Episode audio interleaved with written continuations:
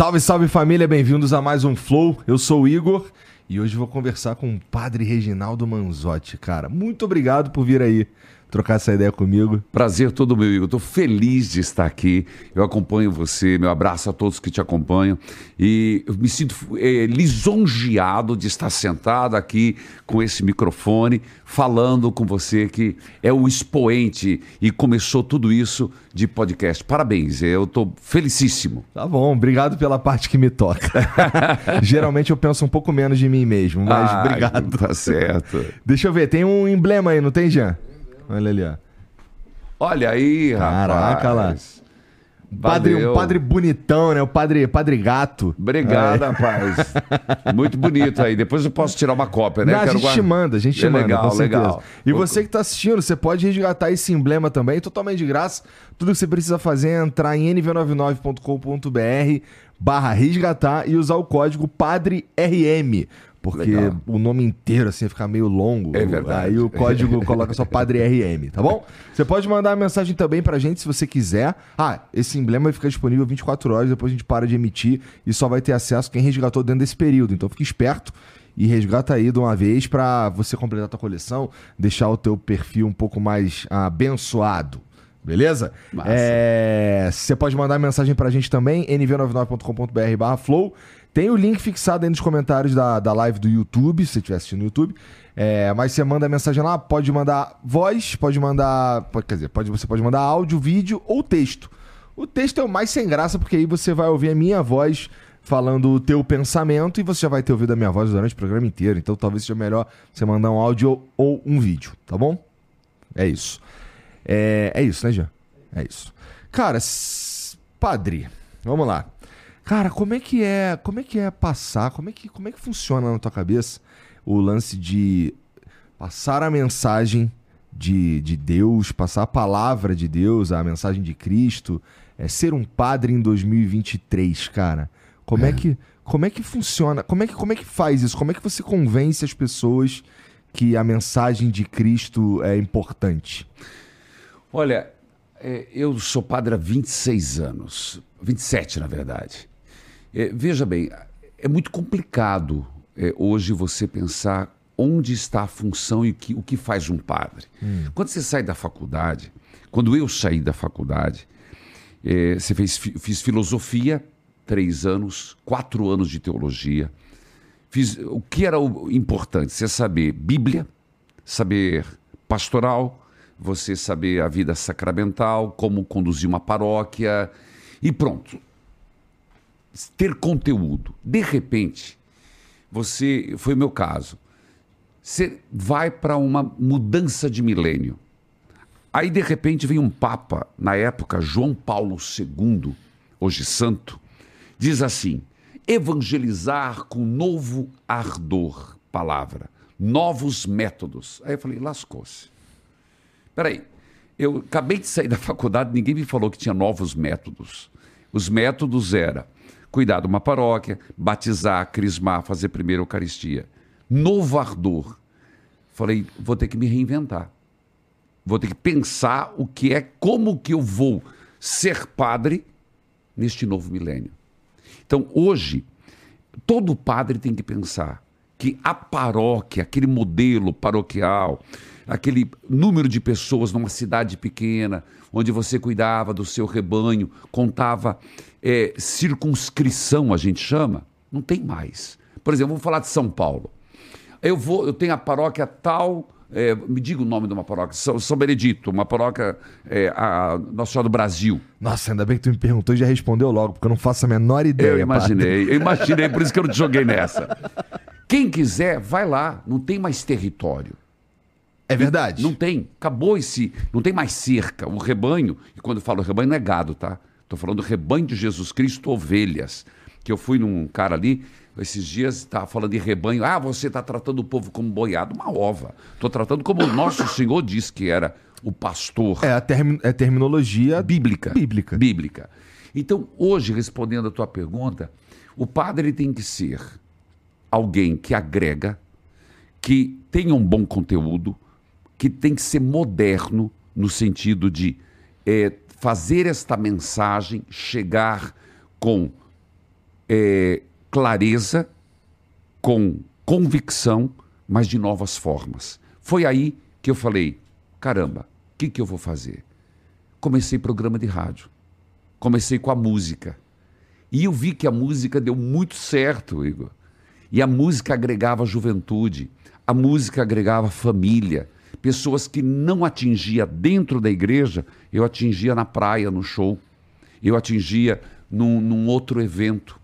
Aí eu percebi o poder do microfone de um rádio. Hoje eu falo para 1.600 emissoras de rádio em hora real, no Brasil, das 10 às 11. Então, as catedrais hoje são os meios de comunicação. Então, o padre hoje, ele necessariamente tem que estar nos meios de comunicação. Isso é muito interessante, porque quando o, o, o Papa, o João Paulo, é, quando, ele, quando ele fala isso, ele não estava imaginando, por exemplo, que em 2000 e, sei lá, 17, 18, a gente teria grande parte das pessoas é, se comunicando pela internet, Verdade. né? Usando redes sociais. E as redes sociais, elas são uma excelente maneira de você difundir uma mensagem. Elas, mas elas também são um lugar onde essas mensagens são mal interpretadas por, sei lá, por falta de conhecimento, por má vontade, por desonestidade intelectual, mas de qualquer forma é uma maneira de falar para muita gente. E, e, e um, um, a mensagem, a mensagem religiosa nesses lugares, ela é, ela meio que se tornou é uma senhora ferramenta para a gente usar, é, para padres usarem, para pastores usarem, para a mensagem religiosa tá ali, né? Mas, por outro lado também, assim, é interessante que é, você precisa saber, você precisa manjar, você precisa estar tá por dentro ali. E isso é, uma, é um desafio. É um desafio muito grande. Ah, eu digo assim, a rede social em si, ela não é boa nem ruim, ela é amoral. Uhum. Ela é uma ótima como ferramenta. Como ferramenta. A forma como você usa é um problema. E, sem dúvida, o fake news, a, a, a ridicularização da, da, da, própria. a erotização que está muito presente uhum. nas redes sociais, isso é negativo. Mas nós não podemos usar a rede social a qualquer custo. Porque eu não posso banalizar a palavra de Deus. Eu não posso banalizar as, as verdades. É, existem coisas que são inegociáveis. Então, eu estou nas redes sociais, mas não é porque eu quero um like que é atrás de, de trazer novos seguidores que eu vou, eu vou usar uma palavra forte, prostituir a palavra de Deus.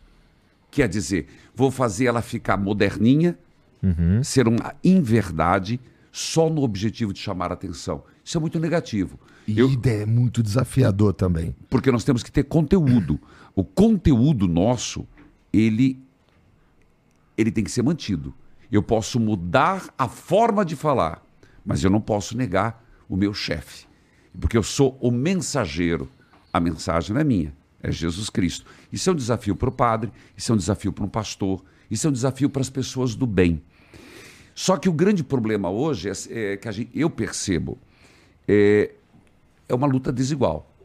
Você está na, nas redes sociais, você está nos meios de comunicação, é muito desigual. Eu tenho pena. Sendo bem sincero, hoje, um pai e uma mãe educar os filhos hoje é difícil demais. Porque você quer passar valores. Chega na escola, é outra, são outros valores. Você liga a televisão, são outros valores passados. Então, é, é um, é, são tempos de exposição dos filhos desproporcional entre aquilo que os pais querem para os filhos, que querem o bem, uhum. querem que sejam pessoas honestas, retas, de boa índole, e o que ela está exposto, exposta junto à sociedade. Sim, concordo, cara. Realmente é muito difícil educar. Eu tenho duas meninas, eu é. tenho uma de 10 e uma de 8. E é isso, o que dá para fazer é o melhor que, que, que, Exato. que a gente acredita. Mas a verdade é que, cara, e assim, pode não ser negativo também. Pode ser. Pode ser que, o, o por exemplo, lá em casa a gente tenta dar o, o, a, o direcionamento, a gente tenta dar. ensinar o que a gente acredita, o que a gente pensa e tal.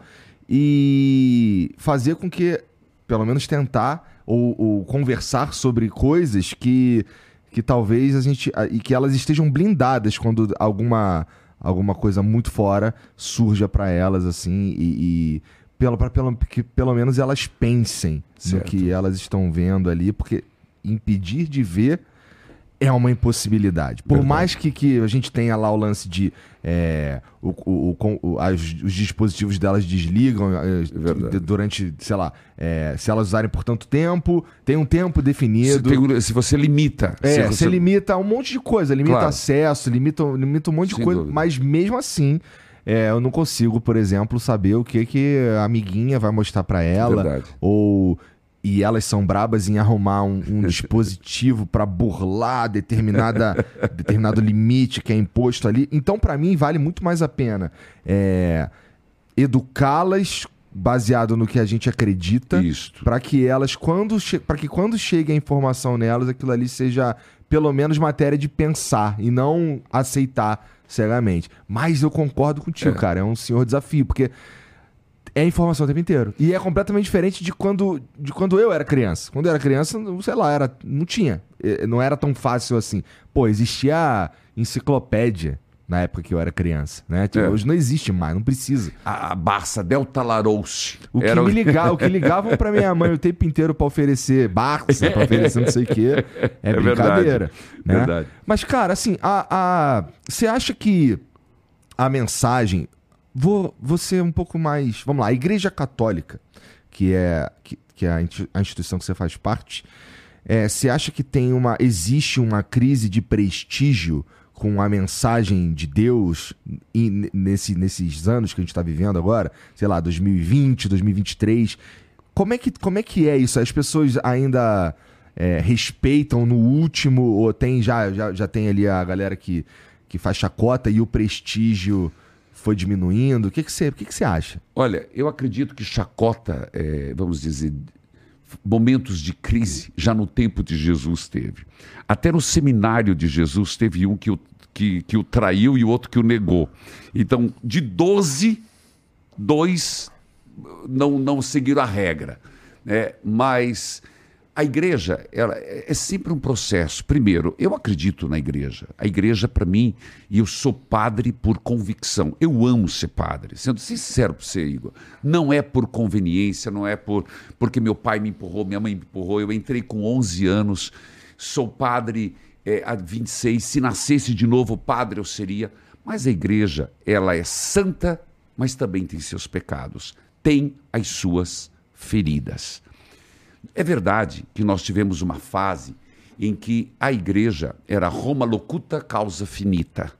Então, o que Roma falava, o mundo escutava. Mas isso, com o próprio processo da evolução, com o próprio processo de desenvolvimento, começou a se questionar. O próprio conceito de igreja, que antes, 1500, só para te dizer, qual era a ideia de igreja? Sociedade perfeita. Era um conceito, conceito. O concílio de Trento dizia isso da igreja. Já o Concílio Vaticano II usa o, se antes era uma pirâmide, o Concílio Vaticano II fala que é um círculo. Então, a igreja é povo de Deus. Papa, bispos, padres e leigos são iguais em igualdade e dignidade. Isso foi uma mudança muito grande. Naturalmente, eh, a igreja ela passou por momentos críticos. Rapidinho. É, Concílio, Concílio de Trento. 1500.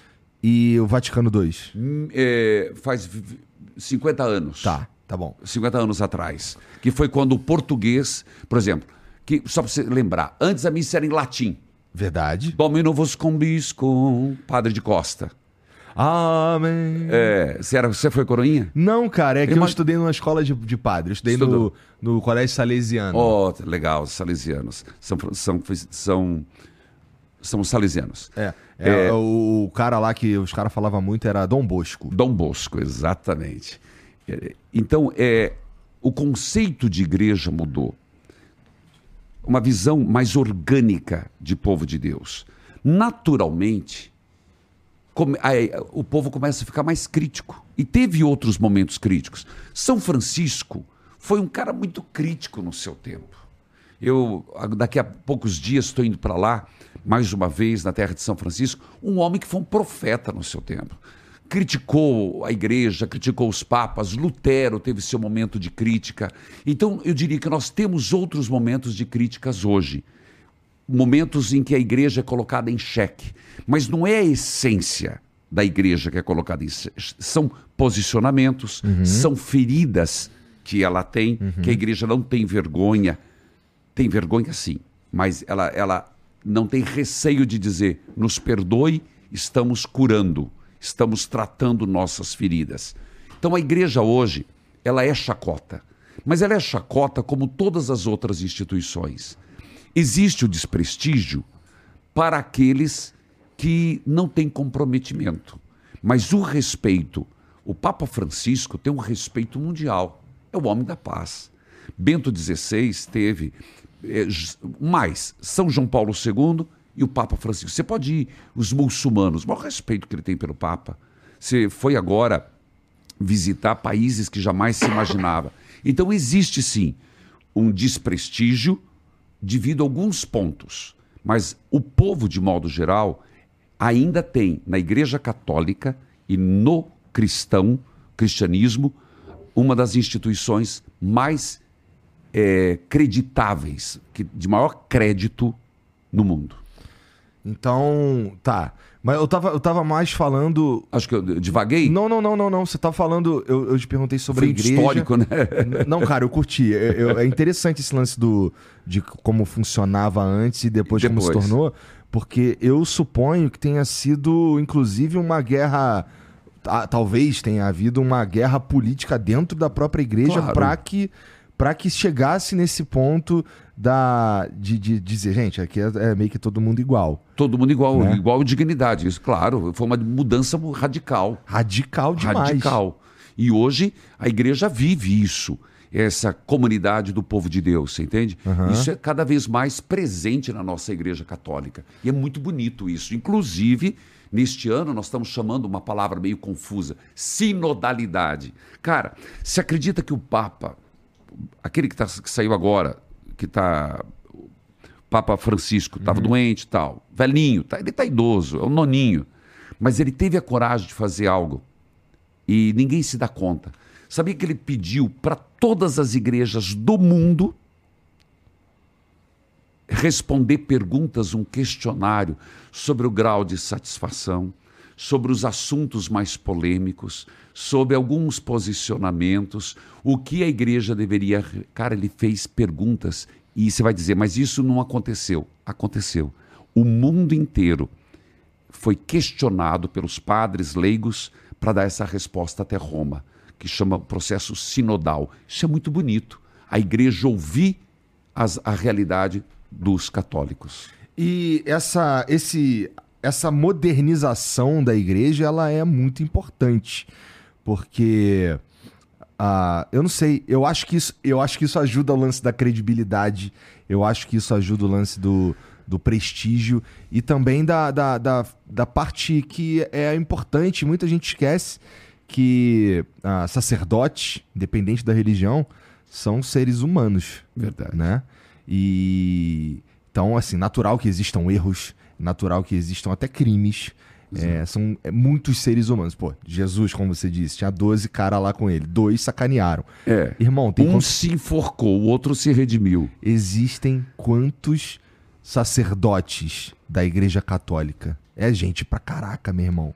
Então, se a gente pegar aí quase 20% dos caras que tava com Jesus, vacilou. Certo.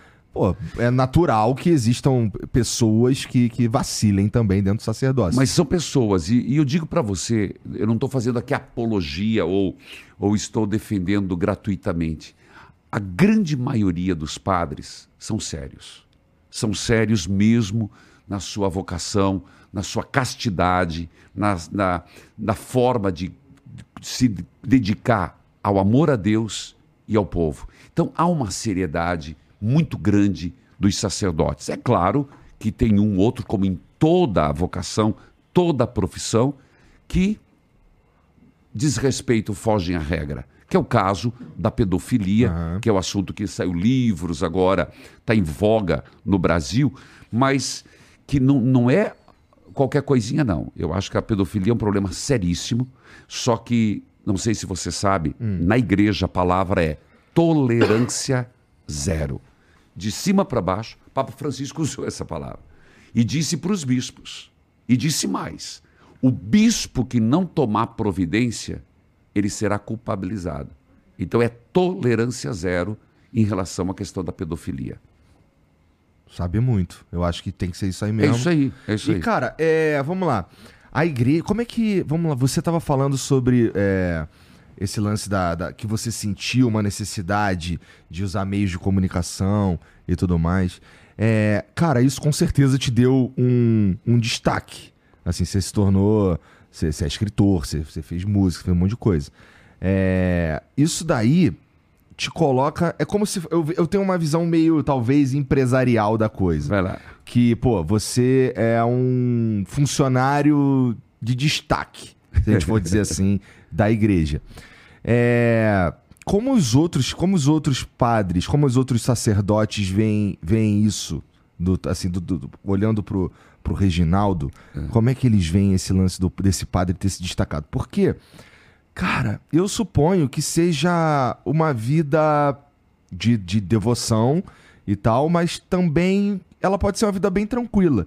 E tu foi por um caminho que não era muito tranquilo, não, cara. É verdade. Co- co- como é que esses outros, como é que os outros caras te enxergam? Olha, existe uma palavra que a gente fala em latim. Invídia, inveja, existe em todos os setores. Então não é diferente também entre nós sacerdotes. Mas, é, quando eu comecei esse caminho, eu chamo de uma vocação dentro da vocação. Cara, eu abriria a mão de tudo hoje. Eu largaria a mão do rádio, eu largaria a mão de cantar, mão de, de escrever livro, de viajar, de peregrinar, da televisão que Deus me mandou cuidar, mas não largaria a mão de ser padre. Para mim, a vocação fundamental minha é sacerdote. Dentro do sacerdote, Deus me chamou. E você vai dizer, mas por quê? Cara, tem muita lacuna, muito, muito vazio. Por exemplo, as rádios, as rádios eram sempre no início católicas. E teve um período na igreja, e isso é verdade, que rádio não dá dinheiro para nada. AM é uma bomba. Você entende do que eu estou falando? Rádio AM, hoje você não sabe onde colocar. Se é banda estendida, se você vai migrar para FM e, e não dá ouvinte, não, não dá comercial. Teve um período que as rádios você não tinha o que fazer. Aí eu percebi que, não, no meu coração, a igreja tem que voltar para o rádio. Alguns, algumas congregações largaram as escolas, porque é uma crise, crise econômica. Tudo tem um custo. Foi quando eu já estava com notoriedade, já tinha contrato na época com a Som Livre. E a primeira vez que eu vi, eu já vou chegar na resposta, que eu estava Cara, fica à vontade. Ó, Eu- ó, eu vou te falar, só, só pra tu entender. É. Eu faço essas perguntas, na verdade, pra dar um. pra gente ir discutindo o assunto. Então, relaxa, se tiver que longe, vai longe. É que eu vou abrindo parênteses, mas Vai eu, abrindo. E eu tenho a minha a lógica minha assim, eu abro, eu tenho que fechar. Tá, eu, tá bom. sabe, eu sou meio tomista nisso. Primeira vez que eu olhei para uma pessoa que eu estava rezando missa e eu vi uma uma nitinha da vida. O pessoal sabe do que eu estou falando, com uma camiseta com a minha cara estampada. Aquilo me foi um choque tão grande. Falei, meu Deus, o que, que eu estou fazendo do meu sacerdócio? Por que essas pessoas estão me idolatrando? Cara, isso aí para mim é um absurdo. Bem naquele período, veio um cara que queria ganhar dinheiro em cima de mim, eu era tongo, na época era tongo. O cara veio com escapulários. Sabe o que é escapulário? Sei. Então, só existe um escapulário, que é Nossa Senhora do Carmo, de um lado, e Sagrado Coração de Jesus do outro. O resto é. Não tem outro escapulário. Eu sou carmelita, carrego meu escapulário aqui, estava agora na Terra Santa, na casa, no Monte Carmelo. E só existe um. Aí inventaram, agora tem escapulário do Anjo da Guarda, não existe. Escapulário de São, Santo Expedito, não existe. Só existe um. Nossa Senhora do Carmo e Sagrado Coração de Jesus. Vi a Anitinha lá com a minha estampa. De repente alguém me chamou Padre Clark Kent. Foi três acontecimentos. Aí apareceu um cara com uma maleta, tipo vendedor de remédio. porque ele parece Clark Kent, né, cara? Caraca. E veio com. Sabe aquela maleta? Não era vendedor de remédio, aquele era 007, aquela preta. Eu nunca esqueço, uma, lá em Pinhais, eu estava na primeira paróquia. Ele veio, clic, abriu um monte de escapulário com a minha foto. Eu falei, agora, agora estragou mesmo. Agora não quero mais. Falei, não quero esse caminho. Cara, eu, porque na hora me vinha, eu tinha recém-ordenado padre. Falei, como é que eu vou lidar com isso? Está exatamente uma, um caminho que eu não quero. Foi quando eu fui conversar com um padre, meu diretor espiritual. Ah. Um diretor espiritual é como se fosse um mentor. Mentor, mas Tá. é na, no na espiritualidade. E ele ficou meu mentor seis anos até morrer. Acho que eu matei o velho. Tu fala esse ri, cara, é um vai pro inferno, hein? Porque. Não, era um professor maravilhoso. maravilhoso. é. Como era o nome dele? É, professor Artigas. É um crânio, um crânio, um homem, um espanhol. Ele falava com você, ele tinha umas, um- uns insights assim, ele, caramba! Que ele descobria na hora. Ele disse assim, orgulhoso. Eu falei, peraí. Não, eu estou contando que me incomodou a camiseta com a minha foto. Me incomodou o escapulário com a minha foto. Me incomodou a me chamar do padre Clark Kent, isso, isso, aquilo. Ele falou, não. O escapulário, joga fora. Está errado. Mas você está se sentindo incomodado porque Deus está usando o teu rosto para trazer pessoa para a igreja? Por que, que você É não um jeito não por que muito que ortodoxo de Por pensar. que né? você não se deixa usar para Deus, por Deus, para atrair as pessoas para Jesus? Falei, ah, entendi. É um outro jeito de olhar. É. Aí foi quando eu peneirei. Tirei o escapulário, porcaria. Não o escapulário, com a minha foto. Deixei fazer camiseta, fizeram aquelas, aquelas. Usava na época, né? Uma eu faixa? até gostava, porque eu era fã do Guns Roses, eu me sentia, Uma né? bandana, então. bandana. Tá. Eu me sentia, né? Sempre fui do Guns, gostava do Axel, não, fui, não consegui ser o Axel Rose, fui padre. Aí ele foi, eu falei, não, então eu vou usar toda essa notoriedade que estou vivendo para deixar um legado. Vou criar uma associação, um projeto de evangelização nos meios de comunicação. Rapaz, como seria isso? Falei, não sei. Como é que vai chamar? Projeto Evangelizar é Preciso. Olha o nome. Tá, como é que nós vamos. Como é que nós vamos manter isso? Missa na televisão. Você vai falar, mas não paga para ter missa. Paga. Programa no rádio. Paga. Comecei a pedir, escuta, você gostaria de ajudar? E começamos a fazer a Associação Evangelizar é Preciso. Chegou um bispo para mim, e, sendo bem sincero, eu respeito os evangélicos, me dou muito bem com os evangélicos, mas o bispo chegou para mim, ó, essa rádio é católica. Se você não comprar, eles vão comprar. É o seguinte, você vai ficar com essa rádio, ele pegou nesse braço aqui, ó, no cotovelo, e vou te dizer algumas coisas. Não me peça dinheiro, não me dê trabalho e compra essa rádio. Passou um tempo, chegou o outro e falou assim: essa televisão vai, se você não pegar, a gente vai perder a concessão, porque tinha que fazer uma coisa na televisão que eu acho que era uma, não lembro o que que era, é um projeto de digitalização. Falei, aí ele chegou com molho de chave, uma mesa assim, nunca esqueço. Com molho, sabe aquele molho, molho de chave de sacristão? E falou assim: Você vai ficar com a televisão? Deixou o molho de chave e falou: É tua, vai embora. Falei: Caramba, e agora? Você entende que hoje, o trabalho que eu tenho, hoje nós temos emissoras, eh, emissoras de televisão no Brasil, graças a Deus, eh, 19 capitais, canal aberto. Falamos para 1.600 emissoras de rádio, mas foi, eu vejo tudo isso foi Deus. Você vai dizer, mas a igreja precisa disso? Precisa. Porque o diabo tem um megafone. E nós também precisamos ter um megafone, porque é aquilo que Jesus disse: as ovelhas me escutam. Eu conheço as minhas ovelhas. Então, se eu e, e, os- e quem for cristão não falar de Jesus Cristo, não lembrarmos que ele existiu, que ele existe, que ele é uma proposta, que ele é uma pessoa, os outros vão falar. Então, eu acredito nos meios de comunicação como forma de evangelização. Claro, acredito na paróquia, acredito na comunidadezinha lá que celebra, eu falei negativo, comunidadezinha não é pejorativo, na, na, na pequena célula, na parte, mas eu acredito em grandes eventos. Porque, cara, quando você vê aquela multidão e um olha para o outro, falando de, por exemplo, Fortaleza, quase 2 milhões de pessoas na praia. Um olha para o outro e fala: caramba, a igreja não está morta, né? a igreja está viva. Pô, você também está aqui. Cara, como é bom ser católico. Cara, isso dá uma satisfação muito grande. Você está falando é, é, interessante, cara. Tem um cara aqui que trabalha com a gente que ele é católico no último também. E, e assim, é meio inacreditável. Porque... É o porteiro? Não, é o. Ah, porque ali eu já dei um tercinho ah, para ele. O, o, o, o, Cabral. Não, o Cabral, o Cabral é também. Católico, é, muito, muito. Isso. É, mas eu tô falando, na verdade, do. Cara, é um maluco. Tu olha para aquele maluco aí e tu fala assim: não, esse maluco aí, esse maluco, não, não tem como esse maluco ser um cara religioso. É. Porque ele é.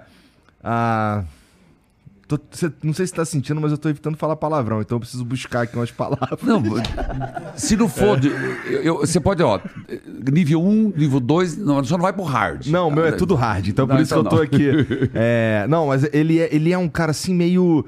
Você não acredita muito porque o maluco, pô, ele é boa praça. Tá. Entendeu? Ele é, pô, ele é sacaneia os outros, tá. não sei o que e tal. E assim, a gente vi, a gente foi fazer uma parada, a gente foi pro, fomos todos pro curtir o aniversário do Flow ano passado no tá. no Beto Carreiro. O cara Opa. lá, o cara lá no, no, domingo lá procurando a igreja para ir desesperado, não sei o que. Pra ir na missa? É. Aplausos. Então, mas essa, essa sensação, a sensação é de aplauso mesmo, mas é assim, que isso? Como assim, cara? Como, como é que como é que como é que tem gente que, que, que como é que você é assim? E causa uma, uma, uma estranheza geral. E assim, eu não tô exagerando, não. Todo mundo fica assim, ah, meu irmão. Aí tu, tu, tu vê o cara, ele tá sempre com, com, com, com uma medalhinha, certo. ele tá sempre, tem umas, tem umas paradinhas e tal. E tu fica, pô. Igor, sabe qual é o problema? Nós temos uma visão errada do que é santo. Do que é ser santo. Vou te explicar. Nós temos uma visão meio piega de santidade. Por quê? Porque eu, eu, eu gosto de ícones. Eu sou um cara que coleciono ícones, que são artes bizantinas. Tenho muitos santos. Estou é, agora reunindo imagens de Nossa Senhora das mais variadas para fazer uma exposição. Mas se você olha a imagem de um santo, tá sempre ele assim, ó, aquela carinha virada, não é?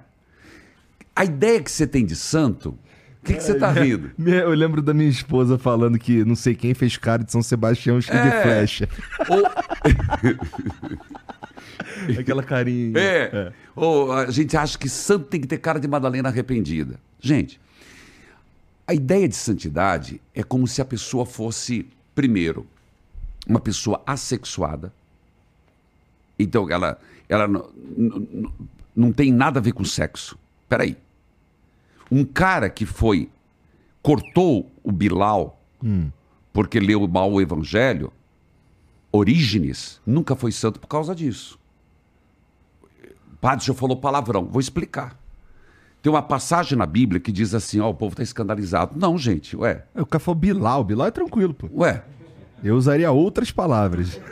Mas da boca de um padre, eu tenho que. tô falando alta teologia, caramba. Orígenes lê o evangelho que diz assim: se teus dois olhos te fazem mal, é melhor você ter um e entrar no reino dos céus do que ter dois e entrar no inferno. Uhum. E assim os ouvidos, e assim outras partes. Ele entendeu qual era a parte mais frágil dele: a sexualidade. Ele se castrou.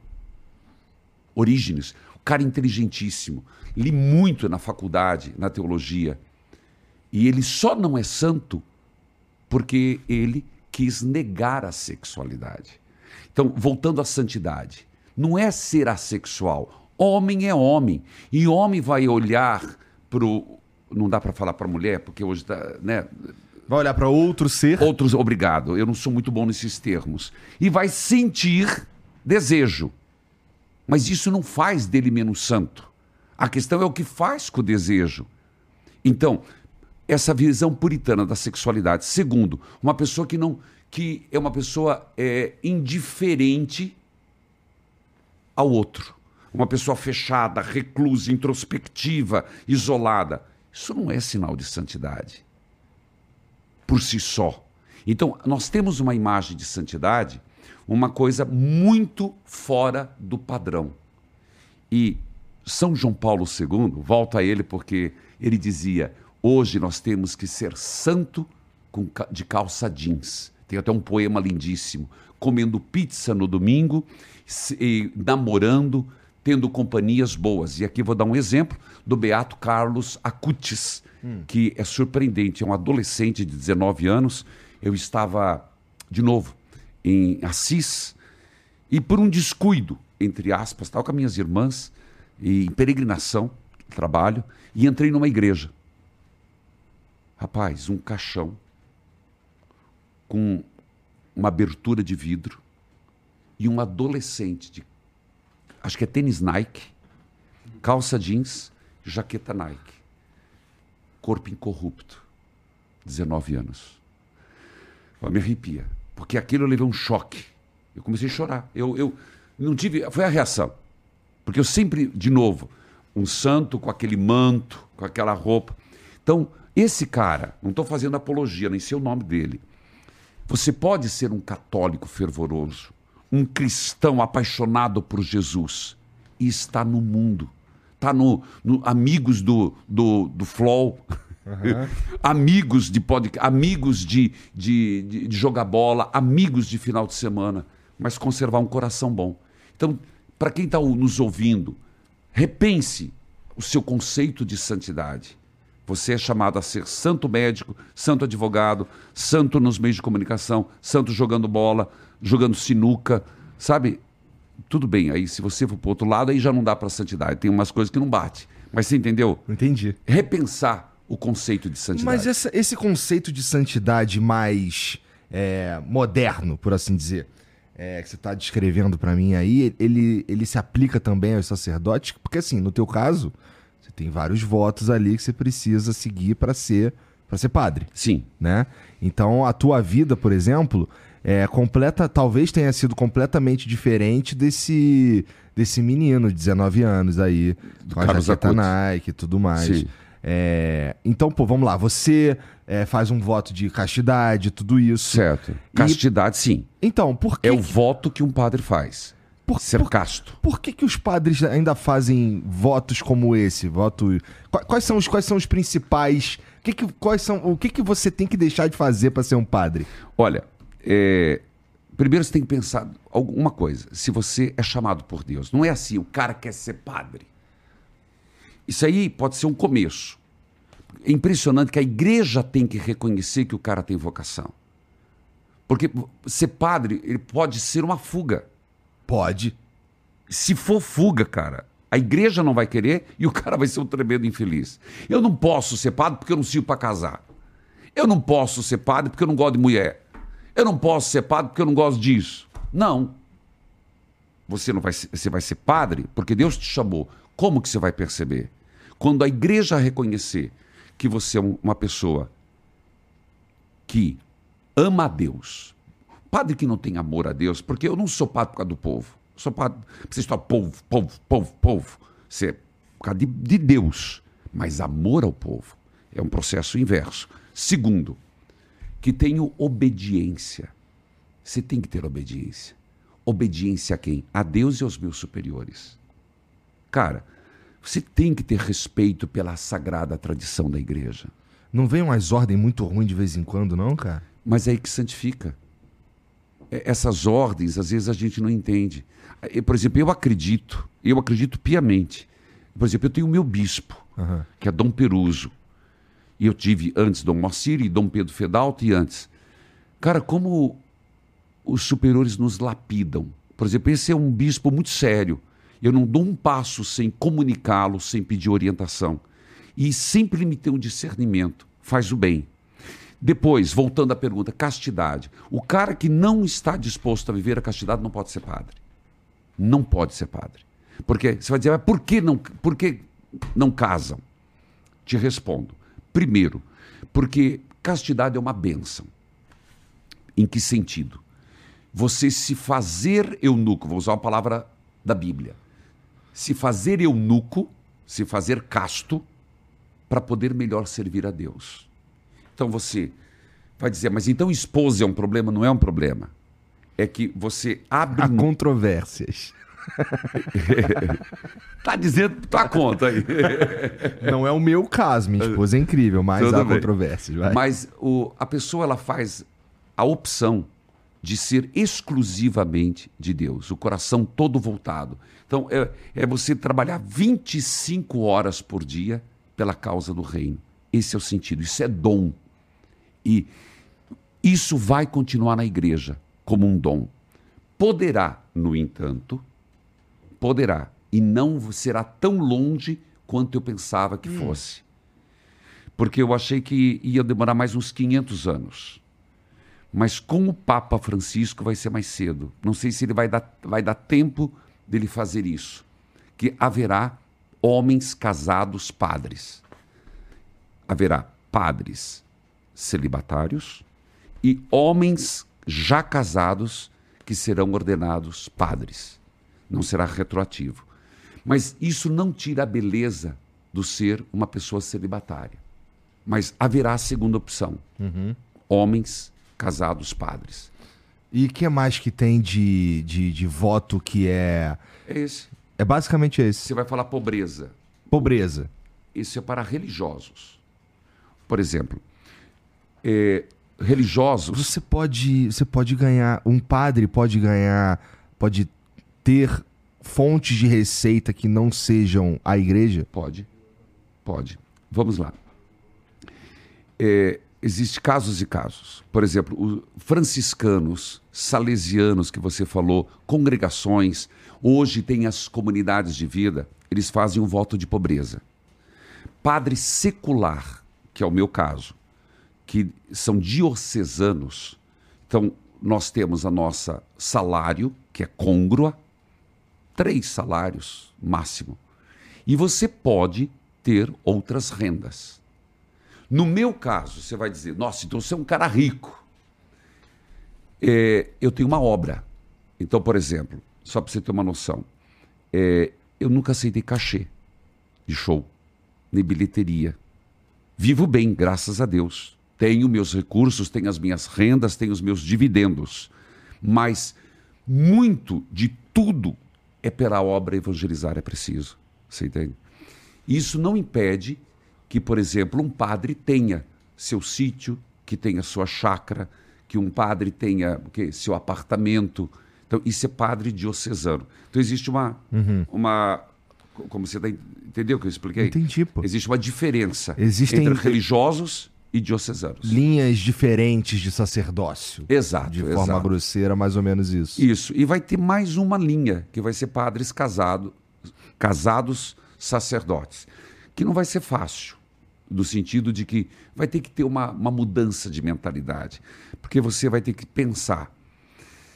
Você vai chegar na paróquia e de repente vai ver o padre abraçado com uma mulher. E você imagina, sei lá, uma minha avó, se eu tivesse uma avó muito católica, É. essa- olhando isso acontecer. Pois é, isso vai, vai ter que repensar. Ou de repente o padre não vai poder mostrar carinho para sua esposa. E depois, como vai lidar se o filho do padre for um drogadito? Entende? Então, não é só assim, as mudanças, elas são lentas. Você vai falar, ah, mas a igreja é muito lenta, retrógrada. Toda estrutura que é muito grande, ela é mais morosa. Quando, tenho certeza que quando você começou com o podcast, era uma estrutura. Você mudava mais rápido. Sim. Hoje, você já pensa duas vezes antes de mudar. Com certeza. Você já se tornou grande. O povo está te olhando. Então, tudo é mais moroso. E assim, é, você falou aí, é, a gente estava falando sobre santidade e tal, e você estava descrevendo, falando sobre é, ser casto e tal. E o cara, como era o cara que cortou o próprio Bilal, para usar tuas palavras? Orígenes. Orígenes. E, cara, aí nesse momento você falou uma palavra que chamou minha atenção, que é um homem que, que é, ele olha, e eu falei, outros seres. Então, significa que existe uma. uma a, a igreja aceita pessoas homossexuais. aceita. Papa três vezes tocou no assunto e houve muita coragem da parte dele. Eu, eu vou te responder, e eu sei que eu vou levar bordoada. Esse assunto da sexualidade, você tem que entender assim: existem dez mandamentos da lei de Deus. Dez. Desde amar a Deus sobre todas as coisas e o último. Impressionante que dos dez, só o sexto é hiper, mega, vou usar igual uma assessora que eu tinha, hiper, mega power censurado, hum. é, valorizado. Por que a, o Ocidente, o ser humano, fica sempre em cima do sexto mandamento? Não pecar contra a castidade. Será que não pecar contra a castidade é mais sério do que não levantar falso do próximo? Será que a castidade é o bicho papão de todo ser humano? Falando de sexualidade, que parece um, uma coisa nojenta. É, parece que é o, o maior problema do ser humano é a questão da sexualidade e o não matar, e o não fazer a caridade. Você entende? E o fofocar que o povo tem. Rapaz, tem gente que eu tenho vontade de falar: me mostra a língua, minha filha, para ver se não tem língua bifurcada. Porque tem gente que tem língua bifurcada. Por que, que você está rindo? Não tem. Você não, não conhece? Você tem toda a razão. Sim. Aquela língua de serpente. Será que esse pecado é tão inferior e o sexual é tão maior? Então, eu primeiro coloco nessa balança. É a primeira reflexão. E isso estou fazendo uma, uma reflexão em, em, tons de brincadeira, mas é uma, uma reflexão atual da igreja, de teólogos que discutem a sexualidade e a questão da corporidade. O corpo, o ser humano. Então é uma questão a ser discutida. Indo neste ponto, vou chegar onde você quer. É que não é, não é a resposta não é assim. É, pá, você tem que, tem que fazer o caminho. Tem o gato subiu no de... telhado. Porque senão o padre vai ser bucudo. Pô, padre... mas aí você está desmas... tá me desmascarando, padre. Porque eu de fato faço uma pergunta que parece simples e eu sei que ela não é. então vai lá, continua. É que eu, eu porque eu, eu falo muito com o público, então eu vejo assim o sofrimento. Vou te contar um caso. Uma uma mulher que ligou para mim, o sofrimento que ela tinha em me dizer, eu atendo ao vivo, eu não tenho, não tem bina, nem existe mais bina. Né? é. É, não tem identificador, a gente não faz triagem. Ela começou chorando e ela dizendo, padre, eu sou de igreja, eu criei minha família na igreja. Meus filhos foram batizados, fizeram primeira comunhão, crisma. E meu filho chegou para mim agora, para o meu marido, com 16 anos, e disse que é homossexual. Meu mundo acabou. Eu tenho vergonha de ir na igreja. Onde que eu errei? Meu marido bateu nele, botou ele para fora de casa. E eu agora não sei se eu fico com meu marido, vou atrás do meu filho. Você viu, eu, aquilo eu acolhi, porque ela não, ela não contou desse jeito, ela contou chorando. Você entende? Uhum. E deu para sentir a dor daquela mulher do outro lado. Ela preocupada com o filho, preocupada com ela, com o marido e ainda com uma carga religiosa profunda de uma culpa em Deus. Primeira coisa que eu fiz é de lembrar: Deus ama seu filho do mesmo jeito. Então, já começa a responder a tua pergunta. Deus ama do mesmo jeito. Não é isso porque que vai diferenciar o amor de Deus. E tentar trabalhar com ela foi o que eu fiz, dela perceber que o filho não mudou, que era o mesmo filho que saiu do ventre dela que era acolher. Então a igreja hoje tem uma postura de acolhimento. Acolhimento das pessoas homoafetivas. Isso o Papa teve três vezes coragem de falar. No avião indo daqui do Brasil, depois eu não lembro as outras viagens, mas foi dizendo: acolham. Segundo, que ele teve coragem de dizer, não é que ele estava legitimando dizendo que a igreja faria o casamento de homoafetivos, casamento na igreja, uhum. mas que ele era de se reconhecer o valor civil dos direitos de um casal homoafetivo. Isso foi um passo enorme, você entende? Isso é um passo enorme. Mas o que eu estou dizendo é que a igreja não tem muito elaborado ainda a teologia, a parte teológica na questão, neste assunto é, sexual homoafetivo. Ainda é algo a ser elaborado. É, a igreja bom, é uma instituição que é a instituição mais antiga da humanidade, Exato. né?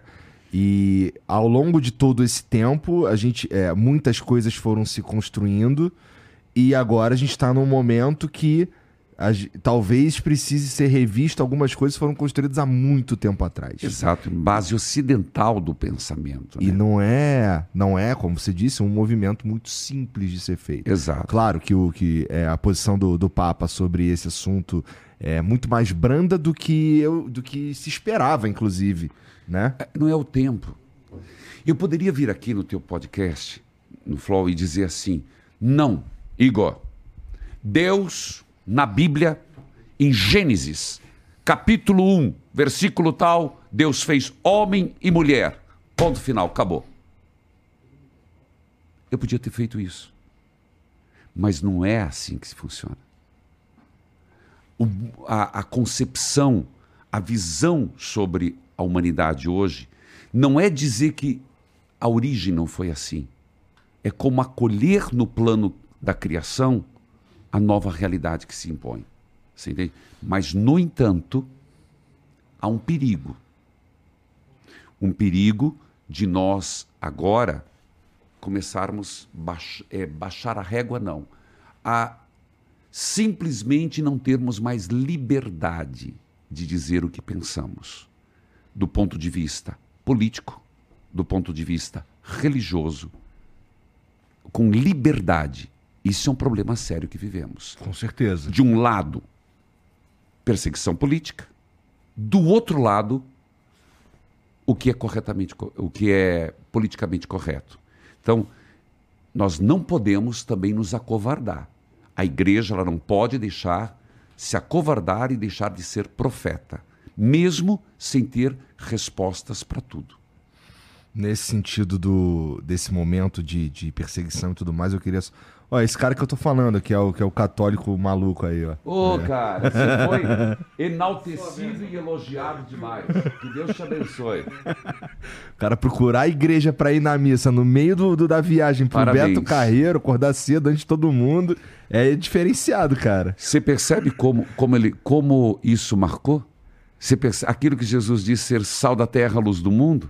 O ato que ele teve lá no Beto Carreiro foi um- não foi um ato isolado. Até hoje você lembra disso. Não tem como esquecer, ele faz questão você de me per- lembrar isso Você daí. percebe coisa linda? Isso é lindo demais. E Aquele naquele a gente dia... precisava dele, queria falar com ele acho que num fim de semana, aí o cara, pô, não posso não, irmão, tô num retiro. Legal, parabéns. E você estava você estava cu- inacreditável. curando a ressaca. Hã? E você estava com Não, cu- curando a ressaca eu tô hoje, na verdade. Inclusive, porra, me perdoe, padre, porque eu pequei. Ontem foi sinistro. Perdoa, perdoa, mas depois vem a, a, a penitência. Tá. Mas em off. É o que? Rezar umas paradas, penitência? Só- Acha que é só isso? Mas, moço, se tiver duas filhas de confissão, o povo não vem na minha, não. Porque não tem essa história, reza um Pai Nosso, uma Ave Maria. Você sabe da história, né? Não. A história é a seguinte. Tinha uma mulher que era muito fofoqueira. Ah, Fofoqueira pra caramba. E ela chegou, padre, eu, eu pequei. Eu falei mal da minha vizinha, falei da minha comadre. O padre falou assim, é? Tô perdoada? Tá. Mas primeiro tem uma penitência. Quantos Pai Nossos para rezar? Não, minha filha. Você vai, pega um frango e vai depenando na, na, na cidade inteira. Ah, é só isso? Não, depois volta aqui. Ela foi, depenou e voltou rapidinho. E agora, padre? Minha absolvição? Estou perdoada? Não. Ué, mas eu fiz o que o senhor mandou. Não, era a primeira parte. A segunda, agora a senhora vai e recolhe todas as penas que a senhora jogou. Aí a senhora está perdoada. Porque esse é o perigo da fofoca. Uma vez jogado, nunca volta. Eu sou dessa linha. Penitência tem que ser eh, de reparação. Por isso, ser cuidado daqui a pouco. tá bom, tá bom. Então o que eu faço? Eu vou vomitar toda a cachaça que eu bebi, botar de volta ali. E eu vou te dar uma quaresma sem álcool. Mas você sabe o que é interessante? Eu quase não bebo. Por isso que. Ah, pra mim sério? é. Sério? É sério, pior que é sério, é verdade. É, é, Sério que eu tô vendo lá? é muito, difí é muito difícil. Ô, Já quantas vezes você já me viu Dois bêbado na sua meio. vida? Pois é, e Sério, gente, cara? E a gente se Você leva conhece- fama, então. É Pior que nem muito, Nem não. os, né? Não, também nunca tran- vi Graças falar a de Deus é vocês. tranquilo nesse sentido. É, eu bebo mais que você. Provavelmente. Todo dia no- na igreja. Tu acha isso bonito, padre? Brincadeira, né? Rapaz, isso aqui vai dar uns cortes que eu tô preocupado Deixa eu depois. te perguntar uma coisa. Você falou, é, é, você, você me falou assim que tem- abriria a mão de, de, de shows, de rádio, de não sei o que, pra ser padre. Isso significa que as coisas que é, básicas de um padre você ainda faz, tipo. Opa, eu rezo missa todo dia. Se você for no, no meu site, todo dia você vai me ver rezar missa ao meio-dia. Rezo com muito amor e rezo missa, faço casamento, faço batizado, atendo confissão e principalmente missa diária. Eu sou um padre de missa diária. Por isso que eu te falei que isso é o que me move. Todas as minhas dificuldades, e não são poucas, né? Dificuldades, eu digo, angústias e que todo mundo tem, eu as enfrento e as supero celebrando a Eucaristia. Interessante. Eu Porque, gosto. assim, é, poderia, você poderia talvez assim é, levar para um outro lado que é, ó, essa missão aqui que eu tô fazendo de espalhar a palavra com música, com livro, com sei lá, estar nos- nas rádios e tal, é, putz, me impede de receber a tua confissão, cara. Fala com aquele outro padre ali. Não rola isso. Não, é, uma coisa é, é, eu digo assim, você acaba tendo menos disponibilidade. Sim. Isso é um fato. Por exemplo, eu tenho um programa diário. E programa diário é uma coleira, né? Das 10 às 11. Tenho a missa. Gravo à tarde. Tenho o programa à noite. Então, horários que eu fico no confessionário é poucos. Mas quando é preciso, atendo. Aham. Então, missa. Não, eu, usei, eu usei confissão como só um exemplo. Mas, Tá, mas missa, missa eu celebro, por exemplo, ontem eu celebrei três, ao meio-dia, às quatro e meia, às cinco e meia, e fiz adoração ao Santíssimo Sacramento às sete horas da noite, que eu abro para todo o Brasil pelo YouTube. O que, que é o Santíssimo Sacramento? Que é quando você, na missa, Ah. você tem o- a forma de vinho e, pela palavra da consagração, tomai e bebei, se pela transubstanciação muda a substância, mantendo o cheiro e a forma, torna-se o sangue. O pão, tomai e, be, e bebe- tomai e comei, isto é meu corpo. Se fica pão, mas é carne. Então é Jesus presença real. Aquela hóstia e aquele vinho, o padre que eu falei que eu tomo todo dia, porque eu tomo o vinho todo dia, Aham. foi lá nesse sentido, por favor. Mas. é, o Quem que não que- entendeu isso tá de má vontade, fica tranquilo. Tá. Mas é distribuído a hóstia que nós acreditamos, presença real de Jesus. Corpo, sangue, alma e divindade. Nós distribuímos para o povo. As sobras é o que nos difere dos, pro- dos protestantes. Eles também fazem a sagrada ceia. Só que para eles, terminada aquela ceia, o pão que não foi consumido já não tem presença real de Jesus é, pode ser consumido de outra forma. Para nós católicos, não.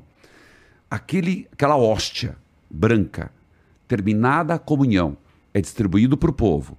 Guarda-se no sacrário, numa sacrário com uma luzinha vermelha, é, para os doentes e para ser adorada. Então aí, alguns dias da semana você pega, coloca num ostensório, que é o, geralmente circular, para ser adorada. Porque nós acreditamos que ali está a presença real de Jesus. Entendi. E é muito forte, fortíssimo. Milagres acontecem. Eu sou testemunha de muitos milagres, curas de câncer. Você vai dizer, mas isso não é verdade. É verdade. Pessoas que estavam desenganadas. Ontem foi um caso de uma mulher. Por isso que eu, eu sou um pai, eu acredito em milagres de Deus. E eu tenho a devoção de Jesus das Santas Chagas, do sangue de Jesus. Uma mulher que ontem veio, foi da Bahia, foi lá com o marido, com a mãe, com a filha. Estava desenganada dos médicos. Está no YouTube, está rolando. E ela disse assim: E eu estava acompanhando lá em Bahia, não sei se é exatamente Salvador.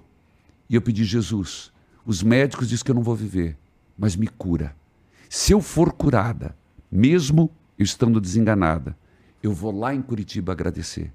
E ontem ela estava lá, curada, em nome de Jesus. Então milagres acontecem. Não duvido, não. Eu sou o milagre de Jesus. Em que sentido? Porque. Não, mas diga, não duvido. Você ia dizer Não, alguma só ia coisa? dizer que eu não duvido que existem milagres. É. Eu sou filho, é, nós somos em seis irmãos. E eu sou mais novo. Minha mãe me teve com 43 anos. A probabilidade de eu ter vivido era mínima. Porque minha mãe teve uma gravidez muito difícil, muito difícil. E quando eu nasci, ela que conta, eu estava com o cordão, nasci roxo, vermelho, tanto que correram pegar o primeiro padrinho, parente para ser padrinho para batizar, porque o médico, o doutor Dorival Risse, disse assim: esse menino não, não vai viver.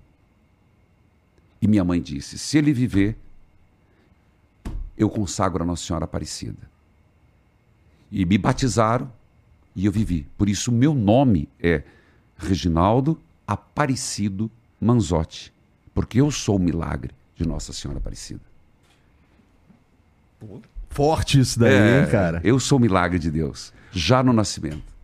Acho que Deus já disse assim: eu vou usar esse cara, eu vou querer esse rapaz, então eu vou preservá-lo para poder usar dos fracos para confundir os fortes. E, e no- durante a tua vida, assim, é, profetizaram sobre é, que tipo de padre você seria e tudo Não, pelo mais? contrário, ninguém botava fé. É? Era o contrário. Eu fui mandado embora do seminário duas vezes. Eu era muito, muito problemático, era É? arteiro, muito arteiro. Ma- Mas, por- como assim? assim? A nível de, dos caras te mandar embora não, cara, mas é- sabe o que, que é? Ó, o Gianzão tem uma história parecida, né? É, é, tá vivo ainda o meu grande mentor.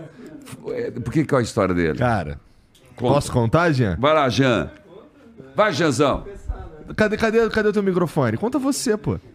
Tá sem? Bom, o, o, o Gianzão, ele era muito arteiro também. Certo. E ele era um cara muito arteiro e muito bom com, com atiradeira, com estilingue. certo. Muito bom, né, Jean? Eu Diferenciado. conheço esse estilo. Então, Isso. diferenciado. O cara, ele simplesmente não errava. Então, o que que ele fazia? Nos intervalos do... Como era o nome? do Como é o nome?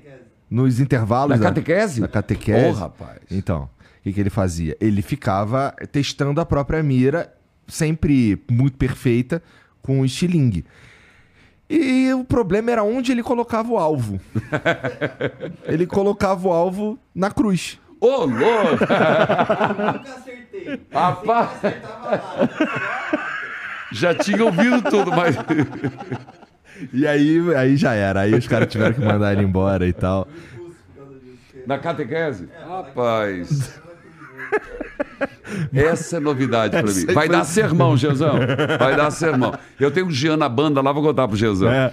E, e assim, ó, deixa, agora uma coisa nada a ver com isso, na verdade. Você tava falando do. Você falou dos dez mandamentos, do sexto mandamento, que é que a galera dá muita atenção e tal.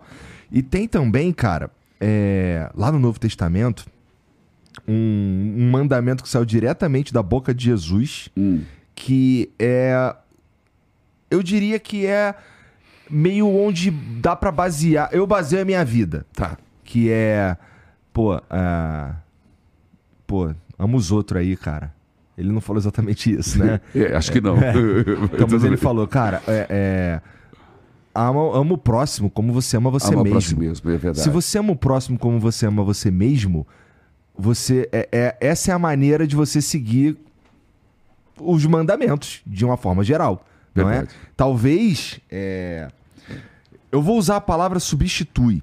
Talvez substitua os outros mandamentos do ponto de vista que se eu te amo como eu me amo, nossa, eu não vou cobiçar tua mulher. Eu não vou te Verdade. matar. Eu não vou levantar falso testemunho. Eu não vou fazer Perfeito. nada disso.